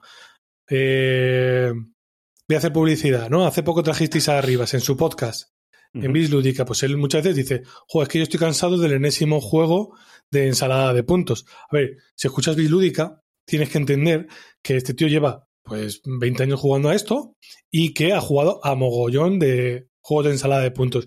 Y que si tú llevas, como yo llevo tres años y has jugado a tres juegos de ensalada de puntos, pues vas a tener muchas más ganas de jugar a juegos de ensalada de puntos si es que son los juegos que te gustan. Y no pasa absolutamente nada. Pero pues de primera, si te metes ahí te escuchas e- ese podcast y no, y el segundo o el tercero que escuchas y no lo conoces muy bien, pues dices tú, joder. ¿No? Pero bueno, eso ahí el problema, como he dicho antes, yo creo que lo tenemos, lo, no, los dos lo tienen y los dos no lo tienen, ¿no? El, que- el que lo comenta es un medio y va a un determinado target y si tú te metes ahí, pues también tienes que saber a lo que te enfrentas o si no lo sabes, pues escucha un poco más. Yo, te yo diría a los nuevos que entraran, que no creo que escuchen este podcast, pero si alguien lo escucha de nuevas, diría que escucha varios episodios, cógeles el truquillo y cuando ya sepas de qué, cómo ¿De qué te cojean? de qué te cojean, pues ya entonces ya, ya sabes que cuando hablan de un juego y, y a, a ti te puede gustar, pues a ellos a lo mejor no, o al revés. Ya está, pues no pasa absolutamente nada. Eh, na- nadie, nadie lleva la razón. Simplemente son gustos distintos. Claro. Claro. Eh, yo decía antes que esto, y ahora sí lo, lo explico, tiene que ver con las modas de las mecánicas, ¿vale? Y me explico. Eh, salió Dominion y salieron los juegos de Dead Building y salieron un montón, ¿vale? Los que vivimos aquel momento llegamos a cansarnos de la mecánica. Diez años después, ahora en este 2019-2020, están volviendo a salir muchos juegos que utilizan esa mecánica. Y claro, nosotros, no voy a decir que nos quemáramos de la mecánica, pero casi. Es decir, saturaron el mercado de juegos de The Building y ahora están volviendo otra vez. Entonces, para nosotros, para los que ya han jugado mucho, es como "Pf, otro The Builder, otro más y otro. Y es, claro, es que no saturaron en su momento. Pasó lo mismo con los juegos de mayoría, ¿no? Hubo un momento en el que hubo una saturación grande de juegos de mayoría, en la época del grande y tal, empezaron a haber muchos. Luego se cambiaron de mecánicas, la colocación de trabajadores, el dead building, tal, y ahora vuelven. O lo mismo que ha ido pasando y está pasando ahora con el Legacy. Una cosa nueva, pero ahora no paran de salir juegos con conceptos Legacy. Ahora, cinco años en los que no salga y luego cuando vuelvan a salir, todos los que habéis vivido el tema Legacy diréis, otra vez los Legacies. 13. Pues sí, pero a los que nos iniciamos, más o menos cuando nos iniciamos Remy o yo, o se han iniciado después, yo creo que tenemos la suerte que no tenéis vosotros, porque vosotros vivisteis modas y había mucho menos juegos, de que ahora es tan brutal la cantidad de juegos que salen, que yo no tengo la sensación, quitando los exit, que haya una mecánica que abrume. Yo no tengo la sensación de que se saquen muchos wargames, de que, o que haya más wargames que de otras mecánicas, o que haya más de building que otras mecánicas, o que haya más juegos de minis que otras mecánicas, o que haya más juegos de mayorías que otras mecánicas. Yo voy dándome cuenta que están saliendo muchos juegos de deck building, muchos juegos de mayorías, muchos juegos de minis, se sacan un montón de wargames. Yo lo que veo es que salen muchos juegos de muchas cosas. Y claro, como yo no tengo ese bagaje, a mí no me. no- puedo pensar que sí que es verdad que salen muchos más euros de juego de colocación de trabajadores que otra cosa. Me puedo tener esa sensación. Pero realmente, mm, si te has eh, enganchado mm, más tarde, en los últimos cuatro o cinco años, de cinco años hacia adelante, la sensación que vas a tener, pues es que hay mucho de todo y que sale mucho de todo. Porque es verdad que salen legacies, pero como yo no viví el boom del, del pandemic, eh, pues ahora sale Legacy, pero si me dices cu- cuántos Legacies han salido en el último año, pues yo recuerdo tres o cuatro, no me parece que sean mm, muchísimos. Y lo que me gusta es que hay mucho de muchas cosas. Yo creo que ahora, para el que se meta, es un- una gozada porque es que eh, es, es una barbaridad. Dices, madre mía, todo lo que tengo por descubrir y por jugar. Sí, Es una gozada y una cosa para asustarse a la vez. sí, sí, asusta, ¿eh? Sí. sí, sí. Pero sí, yo comparto la Ya- ya- sensación de, de 13. Es que hay tanto que yo no veo una por encima de, otras y de tal. Sí que entiendo que, que, claro, que los que tenéis más bagaje lo veáis, pero a una persona que entra ahora mismo, que entra en 2020 a jugar a juegos de mesa, yo no creo que vaya a haber que predomine una, una, una mecánica sobre otra, vamos. Vale, ¿no, no veis, por ejemplo, que hay muchos juegos de campaña tipo Legacy o tipo campaña? Porque que está habiendo un boom ahora de, de ese tipo. O sea, de juegos que son de campaña y que muchas veces, incluso cuando ya se ha acabado, no voy a decir que se tengan que tirar, ¿vale? Tipo Legacy o tipo otros, pero que casi, quiero decir, que pierdan su gracia porque la gracia era la campaña. ¿No, no veis que hay mucho en el mercado? Porque yo creo que es ahora mismo donde más tendencia hay, Mm. aparte de, de lo que bien ha dicho 13, de los escape room, que también. Para mí no. Pues mm, si me dices que en el mundo Kickstarter hay mucho juego de minis con campañas, te puedo decir que sí. Pero es que si empezara a compararlo con cuántas colocaciones de trabajadores hay, o de buildings, bueno, sobre todo colocación de trabajadores que mezclan con de buildings o colocación de trabajadores puros, pues seguro que las colocaciones de trabajadores sobrepasan a los a los juegos de, de campaña Campaña. y legacy o, o juegos solo de, de jugar cartas. Pero juegos solo de jugar cartas tiene que haber, pues yo qué sé, mogollón. Sí, es que Así, por decir una cifra, Es mogollón. que luego eh, Ujú. Kickstarter, ah, cuando estamos en esta afición y, y lo empiezas a conocer, muchos, muchos comentarios y mucho hablar, pero realmente salen muchos más juegos al mercado que lo que se da, sale en Kickstarter. Y sale mucho, mucho de, de todo tipo, pero muchísimo. Y de euros y Ameritrash, que no solo son. Ahora sí que los Ameritrash, por el modo de financiación, este tipo de preventa y de tal, sí que tiran más hacia, hacia el Kickstarter. Pero es que de lo otro también hay muchísimo. Vamos, yo por lo menos lo veo así. Mira, otra mecánica de moda que, que, que más es un boom de estos dos últimos años, Roll and Write. Mira, de eso sí, pero porque no había. Siempre Antes- ha habido, ¿eh? Desde el quiz Mm, antiguo siempre ha habido. Sí. Sí, es verdad, había, pero había poquitos. Había muy poquitos, es verdad. Y es verdad que ha habido un boom, sobre todo yo creo que el año pasado, y ahora yo creo que la cosa, a mí me da la sensación de que lo que se ha ido se ha normalizado y cada cierto tiempo sale un nuevo Roland Bright que lo intenta petar. Pero como pasa con los otros, cada poco hay un nuevo juego de... Es que mira, tú me lo has dicho, dos, meca- dos, dos mecánicas, bueno, dos mecánicas, dos tipos de juego, ¿no? Los de campañas y Legacy y los Roland Bright. Pues sí, hay muchos, de los dos. Y si, te- y si buscas lo que he dicho yo, ¿cuántos euros hay? Pues mogollón. Y ya son Claro. tres que hay muchos. Quizá mayorías, pues a lo mejor es una, un tipo de juego que haya menos. Pero luego lo piensas y dices, joder, es que mayorías con mini, pues también hay un mogollón de juegos de mayorías con minis que están saliendo, sobre todo, más que entiendan, en el mundo Kickstarter. Y es lo que decía antes, hay mucho de mucho. Y ahí, Sí. por suerte, ya lo hemos dicho en más de una ocasión, que se están mezclando, digamos, como todos los mundos, ¿no? Es decir, eh, los euros cogen de Wargame, los Wargames cogen de los euros, los plastiqueros cogen del otro lado, o sea, Claro. y eso yo creo que es bueno. Eso yo Claro, creo que es Están Juegos- las barreras y todo permea- permeabiliza mucho lo uno con lo otro, ¿no? Exacto. Es, más es más difícil diferenciar, es decir, eh, esto es un euro, quizás, pero también está cogiendo cosas a veces buenas, a veces malas, pero mezclando los dos mundos y sacando cosas Claro, muy porque es interesantes. que, a ver, mm, cuando llegas a cierto nivel, a cierto número de juegos de una mecánica o de tal, y y a cierto número de mecánicas diferentes, ¿cómo innovas? Mezclándolas. Y ahora se está mezclando Exacto. mucho, mucho las mecánicas. Ya le digo, yo, mi sensación no es que, que una esté predominando sobre la otra. Sí que ves que salen, oye, pues antes cuando empecé había igual uno Legacy, que era el Pandemic, y ahora hay muchos. Pero están saliendo, pero es que siguen saliendo muchos euros, siguen saliendo muchos Ameritrash, siguen saliendo de fillers, claro. Claro. Yo, Yo- para, para reforzar mi planteamiento, haría, os haría la, siguiente pregunta, a Fran sobre todo. ¿no? ¿Cuántos juegos temáticos están saliendo ahora? Porque cuando yo empecé, 2016-2017, había menos juegos temáticos y se hablaban mucho de los mismos. O juegos tipo como el Toilet Imperium, o sea, el Toilet Struggle. Pues está- está- todo el mundo hablaba del Toilet Struggle, del Churchill y del Gira y Stan. Y ya está, eran los tres que había. O todos los tres que más se hablaba. Y, de Toilet, y de ahora. Toilet- de Toilet Struggle había más, ¿eh? De ese, eh, con ese modelo, con esa mecánica. sí, no, pero pega- no hicieron tanto ruido. no hicieron tanto ruido. Pero ¿cuántos han salido con esas mecánicas en los últimos años? Han salido muchos. Lo que pasa es que Sí. ahí estás comparando con lo que fueron los llamativos, es decir, los que eran los juegos de referencia Claro, pero ¿vale? es que. relación. Es decir, juegos tipo Twilight Struggle de dos jugadores, con motor de carta, con eventos, con sistema de puntos, ha habido un montón. Juegos tipo Harry Stand de varias facciones enfrentadas asimétricas, ha habido y hay un montón.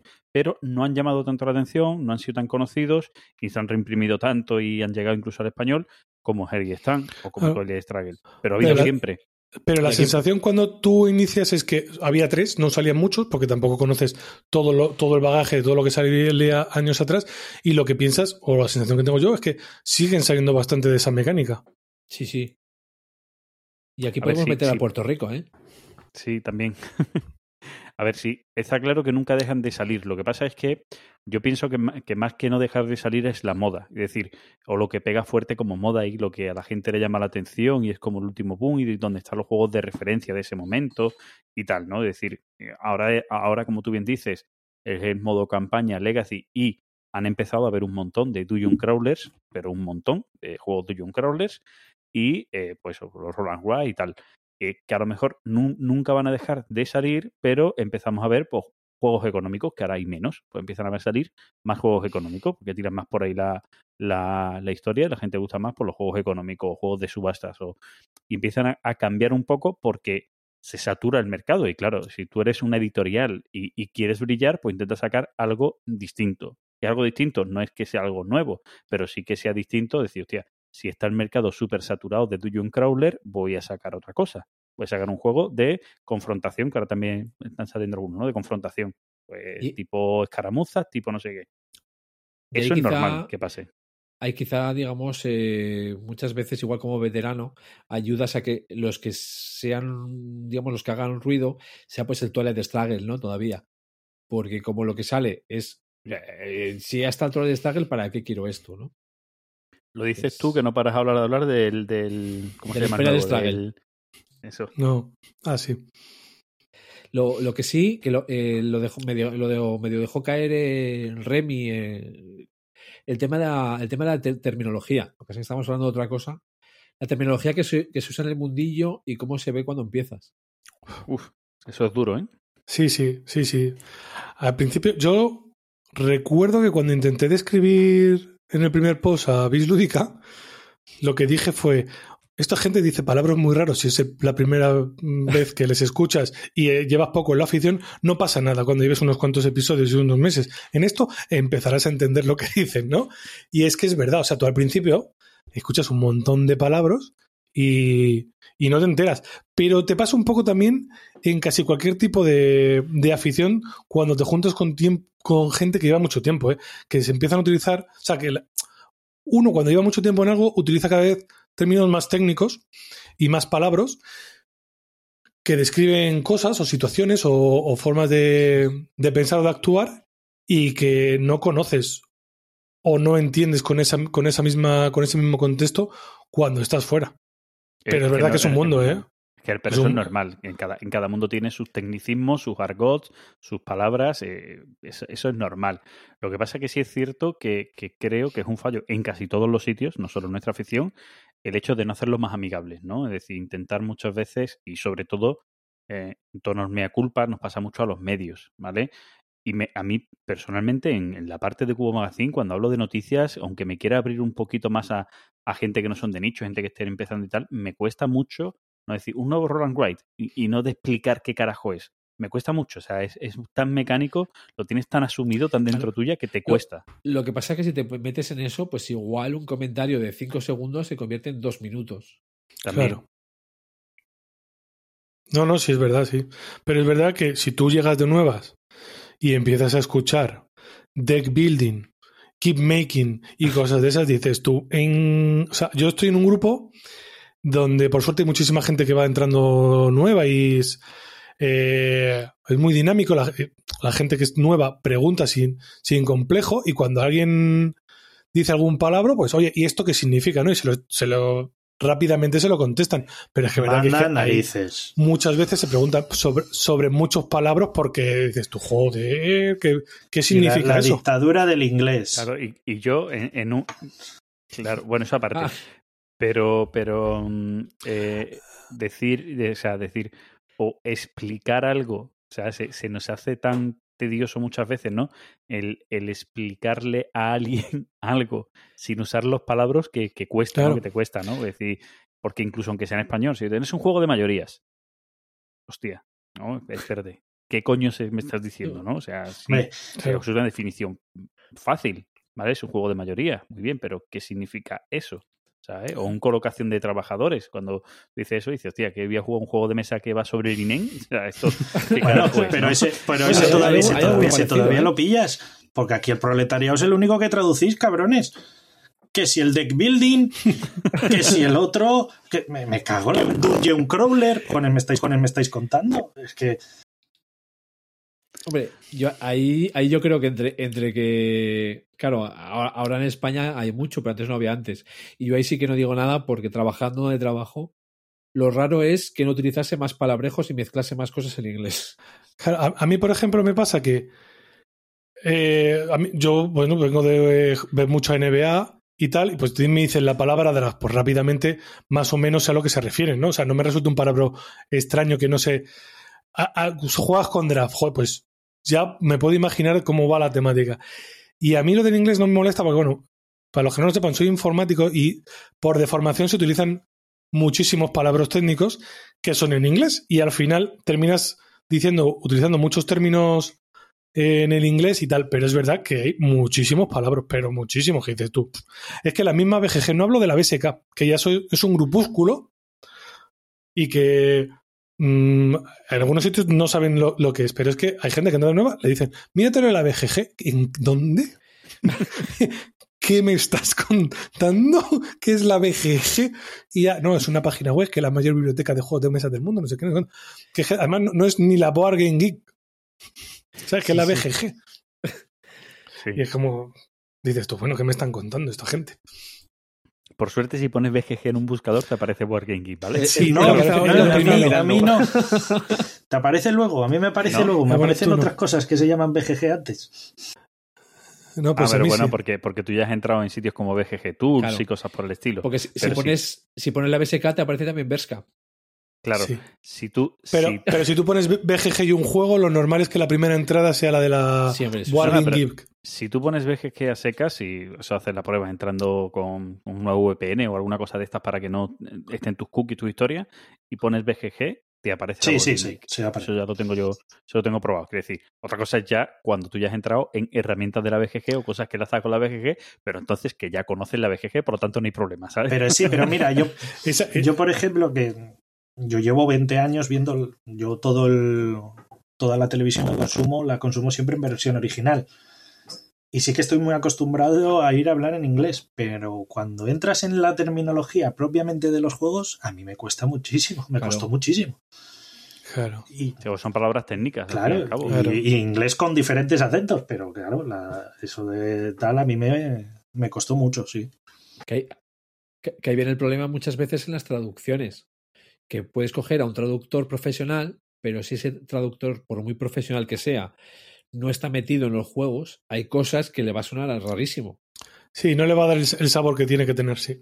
Exacto. Yo, tengo la, yo tengo la prueba porque con algunos idiomas, sobre todo ahora mismo eh, algún algo en francés, es, le pedí ayuda a algún compañero del curro para que me lo tradujese. Y es gente que su lengua materna es el francés. Y me decía, esto dice esto. Para mí no tiene ningún sentido lo que te estoy diciendo. y claro, mi cabeza decía, sí, sí, ya vale, ya tiene todo el sentido del mundo y ya sé cómo reescribirlo. Sí, Claro. es tan, tan fácil como la palabra track. Vale, es decir, en un manual nuestro en español muchas veces utiliza la palabra track porque decir el carril, ¿sabes? O sea, es jodido, ¿sabes? Y dice, ¿tú qué palabra le pones en español? ¿Vale? Al track de puntuación. Sí, pero bueno, a ver, es que eso ya son términos más bien del, de lo que es lo, propiamente el juego y tal. Pero yo más me, refiero a, a la forma de hablar, ¿no? A la forma de expresarse, que eso, que eso te tira un poco para atrás cuando empiezas. Claro, si te llega uno, es que he jugado a un deck building de tal o, o cualquier otro y de tal, y te quedas, empiezas a esto y este, ¿de qué me está hablando? Yo que no he jugado nunca al Magic, Bueno, pero- yo no he jugado al Carcassonne, yo no he jugado al Catán, no he jugado a los aventureros al tren. Claro, mira, y nosotros utilizamos mucho la, eh, a, la, a la hora de hablar de un juego, este juego no tiene efecto Magic. Claro, se usa muchísimo. Yo se lo he oído 20 veces. En el club lo, lo has oído muchísimo porque lo, utili- lo utilizamos mogollón eh, a la hora de jugar cartas. Si, digamos, lo de primero hacer los efectos de una y luego los efectos de otra. ¿Vale? Como en el Magic había los lo de interrumpir y esas cosas. Cuando se dan a algún otro juego, decir, no, no, este juego no tiene efecto Magic. Sí, sí, sí. sí. Sí, que, que Yo- sí, que, que- que si no jugar Magic. No sabes es una expresión que, que he jugado al Magic y tal, pero yo aquí no la he escuchado, ¿eh? La verdad. Aquí en mi zona, No, yo esa expresión como tal no, No, la he la escuchado. usamos- es- yo creo que es. es Bueno, es que al final cada grupo y cada tal acaba teniendo su propia terminología también, ¿no? Se Claro. entienden entre ellos al hablar. Oye, ¿Cómo- jugamos, nos tiramos cinco ¿Cómo- años jugando al Magic, pues luego a la- 10 años después, pues dices, esto no tiene efecto Magic. Pues. ¿Cómo llamáis al dinero? Mismamente. ¿Al dinero de los juegos cómo lo llamáis? Porque en cada sitio se llama de una manera diferente.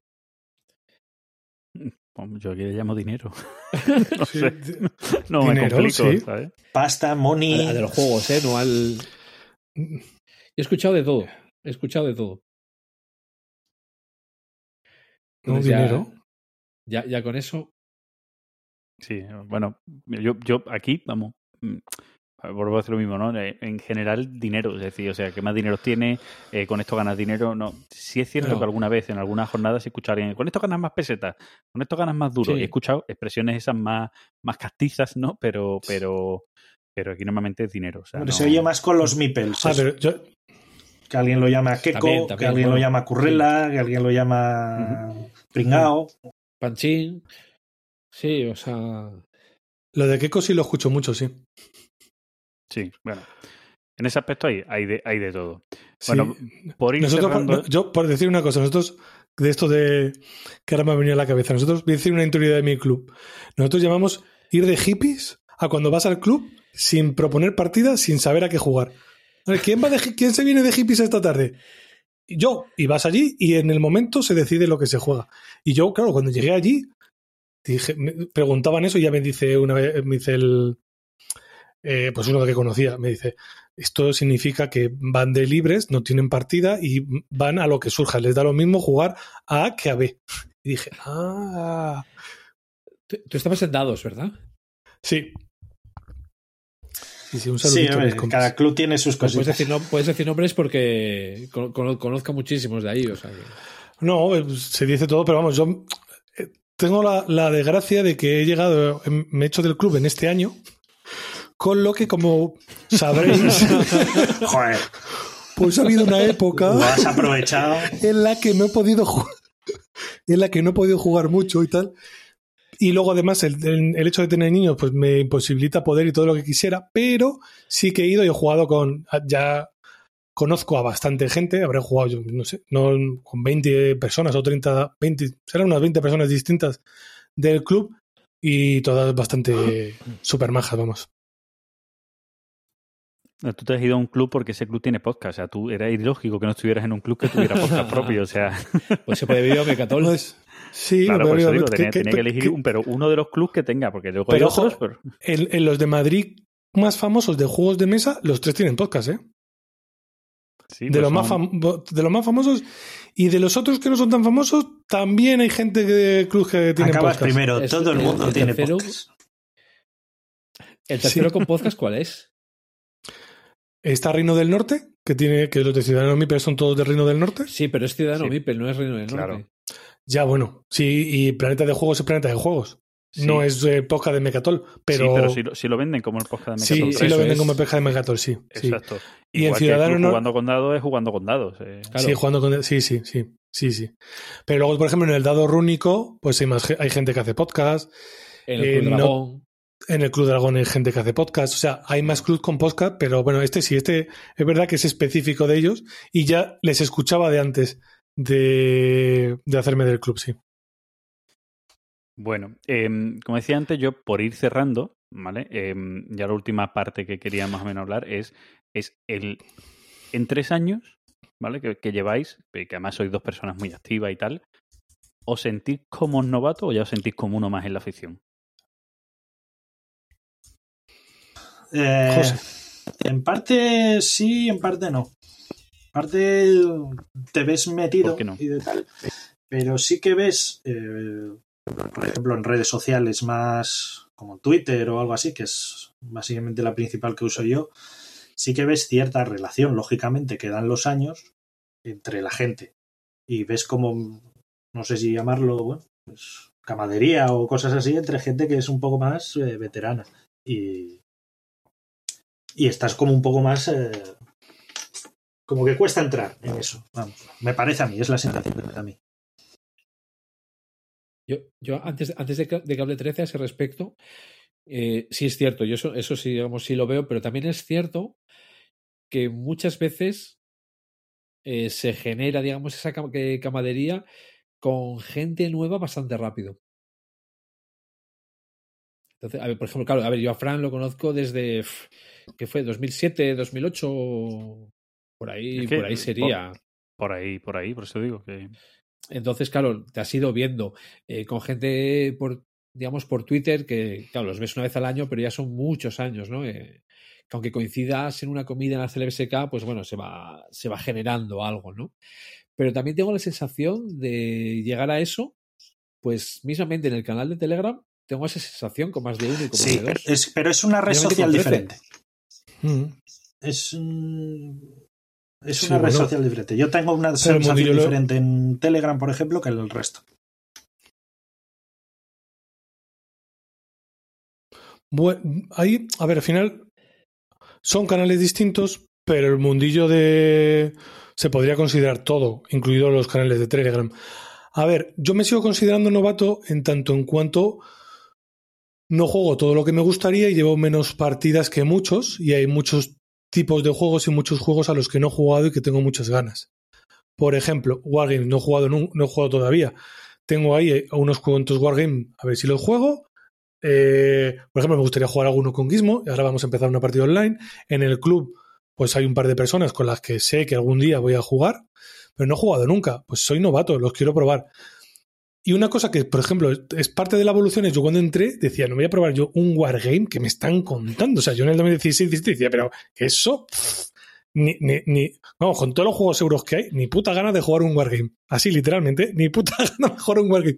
Y vas evolucionando y dices, joder, pues, pues no me importaría probar esto. Y mira, creo que, mm, pues como no todos los tipos de juegos te van a gustar, pues no todos los tipos de wargame te tienen por qué gustar. Pero dije, mira, va a haber, va a haber unos cuantos que yo creo que va a haber unos cuantos que a mí me, me van a gustar, pues los quiero probar. Y yo sí me siento eh, novato en ese sentido, en que me falta bagaje, lo veo, pero bueno, tengo la tranquilidad y la suerte de que, pues al, al estar en un club y espero estar mucho tiempo más, pues creo que voy a poder disfrutar y eh, ir a jornadas, conocer a más gente, jugar a muchos juegos, pero sí que me falta ese bagaje y ese... Hay juegos que pues que no he jugado y no... bueno, y a lo mejor de primeras, cuando llegué sí que me daba más vergüenza decirlo y digamos que ahora, al haber pasado un tiempo, me siento novato, pero me da menos vergüenza decir, mira, pues no he jugado a esto mm, y no lo he jugado y ya está, pues no lo he jugado, pues no, Y no pa- no y no pasa absolutamente, no- y no pasa absolutamente nada. Y tengo ganas de probarlo, más, pues, pues sí. ahora, ahora lo digo que no he jugado para ver si lo juego a lo mejor, ¿no? Que, que no- Claro. No, sí, sí, sí, Claro. sí. Por ejemplo, no había jugado nunca 18SXX. Y me, me picasteis el, el gusanillo. Y al principio también era, era, ot- era otra temática y decía yo, esto, Yo, un eh, juego de cinco horas, poner los setitas, ni puta gana. Pues me, me picasteis un poquito, empecé a ver más, dije, joder, hay unos de iniciación, voy a probarlo, y pues me eché una partida en el club y súper encantado. Además, me lo explicó uno que mm, ha jugado un montón, tiene muchas ganas de jugar a, a estos juegos y, y de tener más gente que lo juegue con él. Eh, Víctor, se llama Víctor. No, es mía, eso no lo conozco. No. No, pues tiene un blog y es interesante, ya te lo, ya te lo paso luego. Y además el tipo explica muy bien. Y vamos, yo he jugado bastantes partidas. Le gustan mucho los económicos. Y él está encantado siempre de explicarte los juegos y tal. Oye, pues, pues es un gusto, te encuentras a una persona así. Y luego el juego, pues me gustó mucho y me he picado. Y pues ahora a continuar a probar más y seguir jugando online. Y sí, esa sensación sí la tengo. Con respecto a las personas y a lo que es la ludosfera, por no hablar de los influencers y tal, sino- de, de la ludosfera en general, pues De mí no hables, ¿eh? no, No, está hablando de ludosfera e influencers. sí. Ah. Se te quita, cuando llevas más tiempo, sí que se te quita un poco lo que decía antes, de que yo fui a mis primeras les, que ya había ido a alguna otra, pero yo fui con mis amigos y yo no sabía si había podcast, había canales, me daba lo mismo quién era mm, Juan, Pepito y Menganito o Menganita, me daba absolutamente lo mismo. Luego ya en el 2017 17, dije, joder, pues todos estos me suenan y tal, y sientes ahí un poco el reparo de, de presentarte.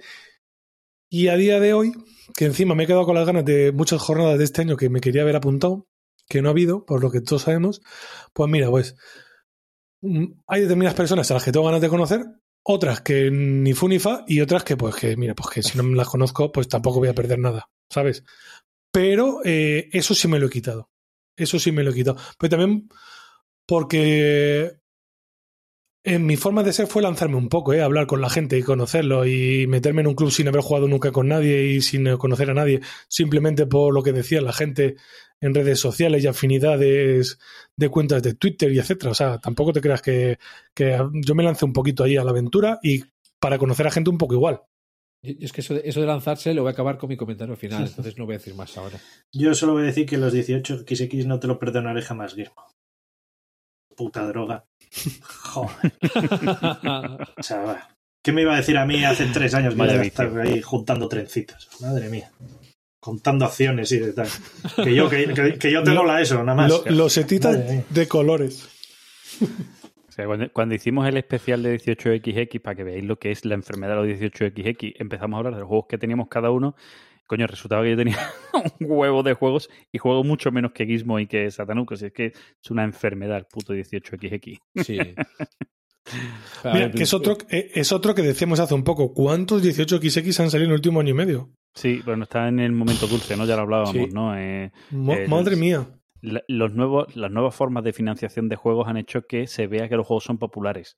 Porque ya incluso salen sin que haya financiación, ya lo sacan las editoriales propiamente dicho. Pero sí han visto que, que sí que hay mercado, que hay un mercado internacional, que a lo mejor si lo intentan hacer como mercado nacional es flojo, pero a nivel internacional se dan cuenta las editoriales que pueden apostar por sacar un 18XX porque hay público, hay nicho detrás. Sí, sí, el, el de About ah, tiene varios All Out eh, metidos. Sí, sí. No, un montón. Perfecto. Bueno, pues yo creo que con esto ya, excepto que queréis aportar algo más, un poquito todo lo que queríamos medianamente hablar, charlar y demás, está visto. No sé si queréis aportar algo más. Gizmo tiene ahí la mano levantada. Sí, porque, eh, bueno, ya por terminar, ¿no? Digamos, eh, así un poco como, co- como colofón. Para mí, primero, eh, como, como persona Nobel, lo que sí diría es que no eres menos que nadie y que te lances un poco, ¿vale? Que la gente no come. Y como veterano, que no te creas más que nadie, ¿vale? Que eres uno más y que todos estamos aquí en lo mismo por terminar así de forma muy, muy bonita y muy eh, bucólica y tal. Es verdad. Bueno, yo, yo a, a lo que has dicho tú, eh, lo suscribo y lo firmo mm, tal cual, ¿no? Y, y aparte, además, añadiría, ¿no? Que, que como veterano tú tienes una formación muy creada de tus gustos y un poco de, de lo que em, para ti es bueno o malo la ficción, pero que son tus gustos, que no pienses que porque tú lleves más años, tus gustos es la realidad de todo lo que, lo que hay que llevar la razón por ello, ¿sabes? Exacto. Así que solo nos queda decir que por fin Remy ha hablado, ¿vale? O sea, ya visteis que no os habéis perdido nada en el episodio 12 y eh, tenemos que hacer un crowdfunding para meterle Twitter a la madre de 13. Pero, pero si yo soy el que menos está en Twitter de vosotros. Sí, claro. Pues si está tu madre menos. Me- me- sí, me- habría que buscarse otra, otra red alternativa, sí. Ya estás Ya en estoy- ya- Midway. Ya estoy pensando en quitarme el Instagram porque Facebook saca las publicaciones del Instagram también. Creo. O porque me ha Bueno, visto no, mi si- madre si alguna, no- así que fíjate. Si no tienes cuenta en Facebook, no debería. Otra cosa es que tengas tu cuenta en Facebook latente. Entonces sí. No, no tengo cuenta. en- Bueno, a lo mejor es que mi madre se ha hecho cuenta de Instagram. Uh, Ah, entonces- Y entonces uh. tengo que pensar en, tengo, tengo que pensar en borrarlo. Porque el otro día me dijo, he visto una foto que has puesto y yo, "¿Y si esto no, ¿dónde lo he puesto yo? Yo Si el, esto lo he día, puesto en el Instagram. día que mi mujer se haga cuenta de Twitter, mm, la mía va a desaparecer. O desaparezco yo o desaparece la cuenta de Twitter. Nos pasamos. No te preocupes, lúdico. Ya le pasaremos a tu mujer las cuentas de Telegram, o sea, la- los canales de Telegram que estás y solucionado, Remy. Que el de conexión lúdica es público. Sí, bueno, y otros muchos, ¿dónde entra Remy? Pero vamos, es tan fácil como hace- hacerle una cuenta que se llame Francisco y que entre y te cotille. Bueno, eh, un placer haberos tenido por aquí, 13, Remy. La verdad es que, bueno, eh, son eh, lo bueno de tener el podcast y de la gente que te oye, que, que encuentras a, a gente que son amigos. Así que gracias por estar por aquí. A ti. Sí, o sea, de- de- yo es lo que, lo que siempre digo, que los juegos de mesa te acaban dando más cosas que esos momentos de, de estar sentados ¿no? en, en una mesa, sino que muchas veces te acaban dando estas cosas, o sea, gente que puedes llamar amigos y, y bueno, más que, te- que mover cubitos o tirar dados o, o clipear fichas. Pues bueno, pues yo creo que con esto cerramos y, y nada, hasta el siguiente episodio. Mira, cre- iba, iba- a decir que, cre- que creía que la madre de 13 había Hola. descubierto Zencast y pues eso nos había caído. Bueno, está, está volviendo, 13 está volviendo a Zencast. Y bueno, que mm, 13, Ay, muy buenas. Ahora, ahora te escucho. Sí, sí, te has caído, te has caído. Estamos diciendo que creíamos que tu madre había entrado en Zencars. Ah. Ahora escucho, ahora escucho, sí. No sé, me ha dado, me ha salido esto low Bueno, yo las gracias a los dos Yo he tenido algún problema de caída de A Gizmo de no, conexión. eh, no se merece. perdonar. Bueno, pues decíamos eso, que un placer haberos tenido por aquí, que esto es lo bueno de, de este mundillo también, porque se hace Sí. amigos, que, que además amigos que ni yo todavía he visto físicamente, ni conozco físicamente a Remy ni a 13, pero es algo que tengo que solucionar cuando la puta pandemia nos deje. Así que un placer. Sí, yo, yo esperaba conoceros en alguna jornada y este año no va a poder Que ser. sepa, que sepa Remy que. Fran tiene pensado una visita a Asturias. Partida acá, partida acá. Bueno, chicos, hasta aquí nuestro episodio de hoy. Muchas gracias a todos. Un Adiós. placer Chao, pescado. y nos vemos en el siguiente. Hasta luego.